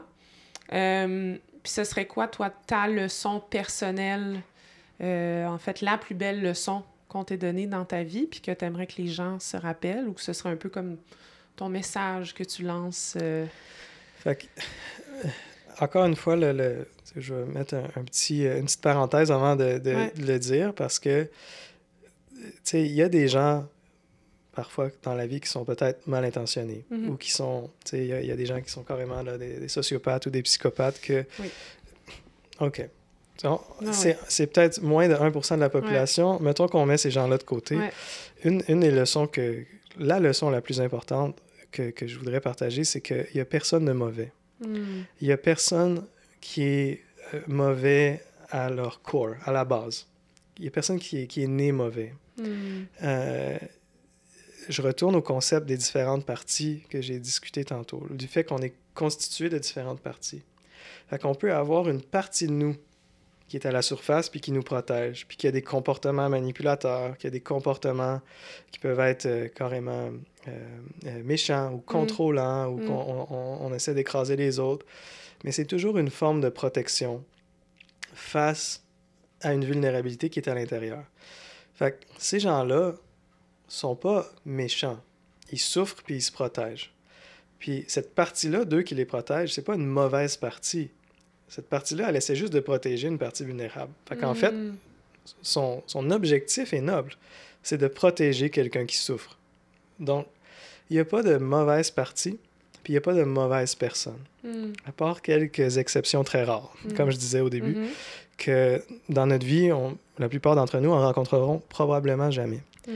Fait que je dis pas ça pour que les gens arrêtent de se protéger s'ils sont dans une relation abusive ou que euh, les gens fassent confiance à tout le monde. Je dis ça pour que les gens qui eux-mêmes se pensent une mauvaise personne, parce que ça, il y en a plein.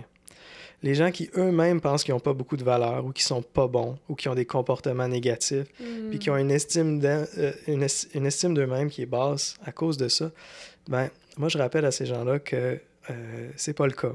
Que s'ils ont des comportements qu'ils sont pas fiers d'avoir, que ce soit de la consommation, que ce soit de la manipulation, que ce soit de la jalousie, c'est toute une façon de se protéger de la vulnérabilité qu'ils ont à l'intérieur.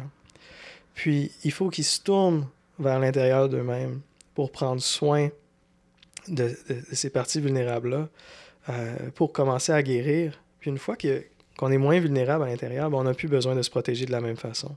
Mm. Puis ces comportements-là, tranquillement, vont s'en aller, vont diminuer. Euh, fait que je, dirais que c'est ça la, la, leçon que j'ai. Puis, parce que des fois, j'ai des couples devant moi, puis il y en a un des deux qui, qui a trompé l'autre, il y en a un des deux qui est très contrôlant, il y en a un des deux qui est tout le temps en train de regarder dans le téléphone de l'autre.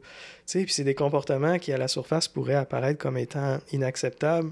Mais moi, je me rappelle tout le temps qu'il y a, y a toujours des très bonnes raisons derrière ça. Euh, pas nécessairement des raisons comme Ah, je vais trouver quelque chose dans son téléphone, ou... mais des raisons comme Ah, la personne, elle souffre Mm. Puis la seule façon de s'apaiser, c'est d'avoir ce genre de comportement-là. Mm.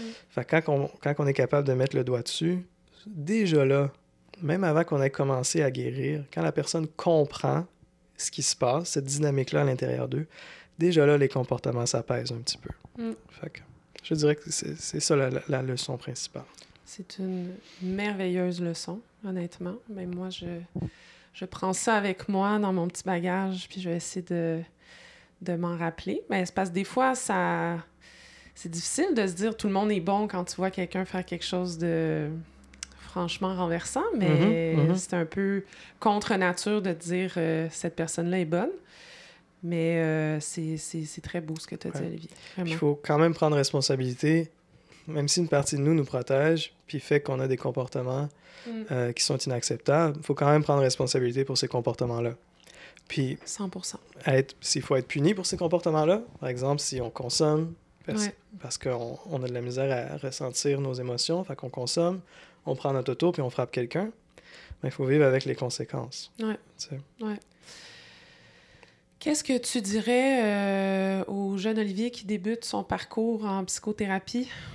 Question plus personnelle. Euh, J'y dirais pas grand-chose. OK. Dans le sens que le, Olivier qui commençait son parcours savait pas où il s'en allait, puis je pense mm. que c'était bien correct comme ça. Mm. Euh, une chose est sûre, c'est que je pense qu'il se sentait toujours un peu à sa place, dans le mm. sens que il faisait son cours, il se sentait bien. Il faisait ses affaires, il se sentait bien. Fait il n'y avait, pas de, il y avait pas trop de questionnement. Fait qu'il était bien où il était, puis il était bien avec l'idée de où il s'en allait.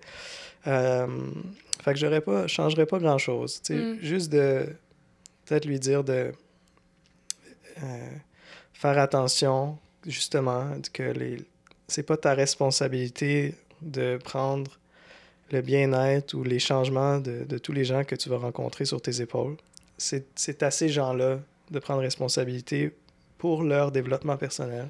Mm. Peut-être qu'en début de carrière, je, euh, je m'impliquais peut-être un peu trop émotionnellement. C'est surtout dans un contexte de centre jeunesse. Je travaillais avec des enfants c'est, peut-être encore plus difficile de, de, de, de, rester détaché en tant que professionnel, de, garder une position vraiment qui est, qui est professionnelle.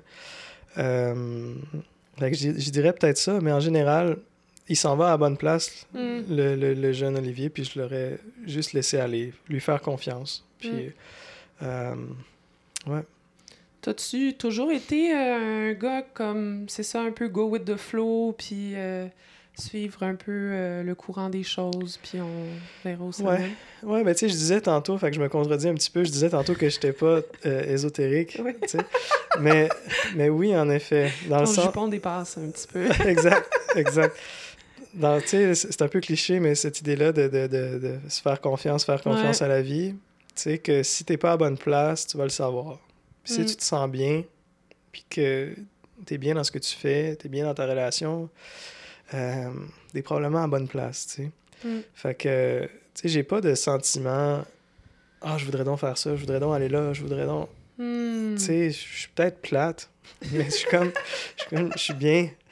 Eh non, mais tant mieux. Puis moi, euh, je, j'envie ça, d'être capable d'être comme moi, je, je suis à la bonne place, puis je me fais assez confiance pour quand je, je vais ressentir quelque chose qui va m'envoyer un signal. Je, je, le sais que ça va être à, ce moment-là, il va falloir que je fasse un move, tu sais. Ouais. Puis je sais que je vais en vivre des choses. Tu sais, je vais voyager dans ma vie, je vais, en, faire, je vais en faire des choses, mais ça viendra quand ça viendra. Tu sais, j'ai pas ce besoin-là pour me sauver de, de ce que je vis en ce moment. Mm. Tu sais. Mm. J'ai pas comme une insatisfaction constante qui me pousse à aller chercher euh, une nouvelle façon de remplir ce, ce, ce vide-là, si on veut.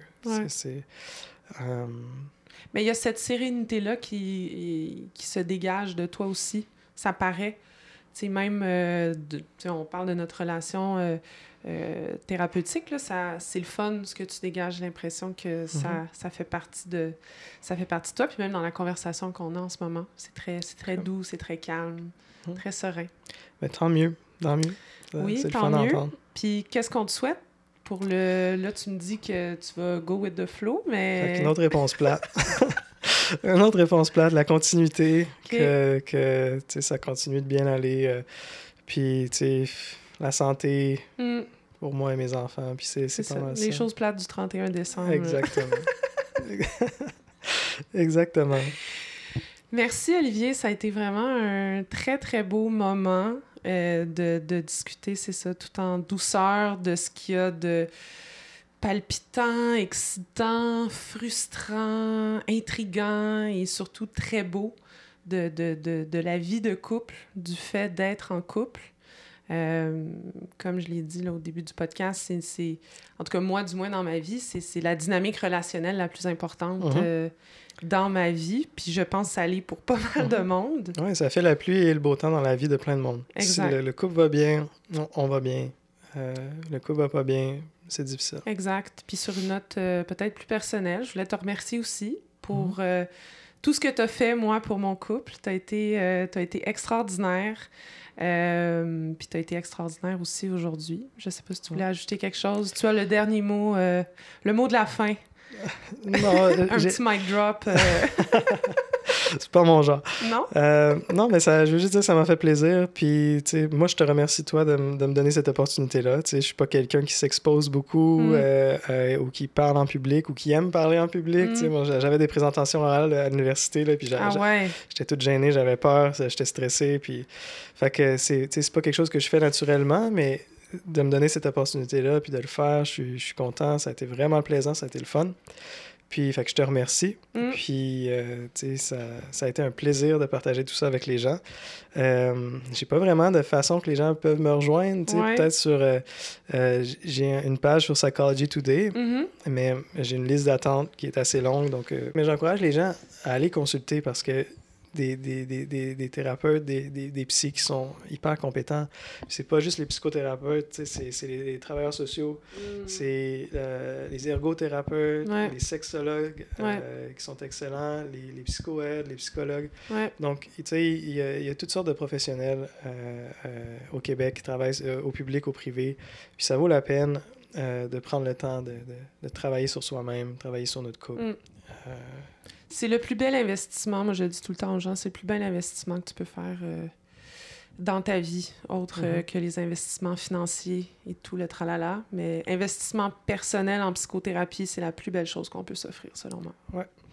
C'est peut-être le début d'une grande euh, carrière de podcaster pour toi. tu vas peut-être être invité à travers tous les gros podcasts connus au Québec là, maintenant, devenir l'expert numéro un en couple.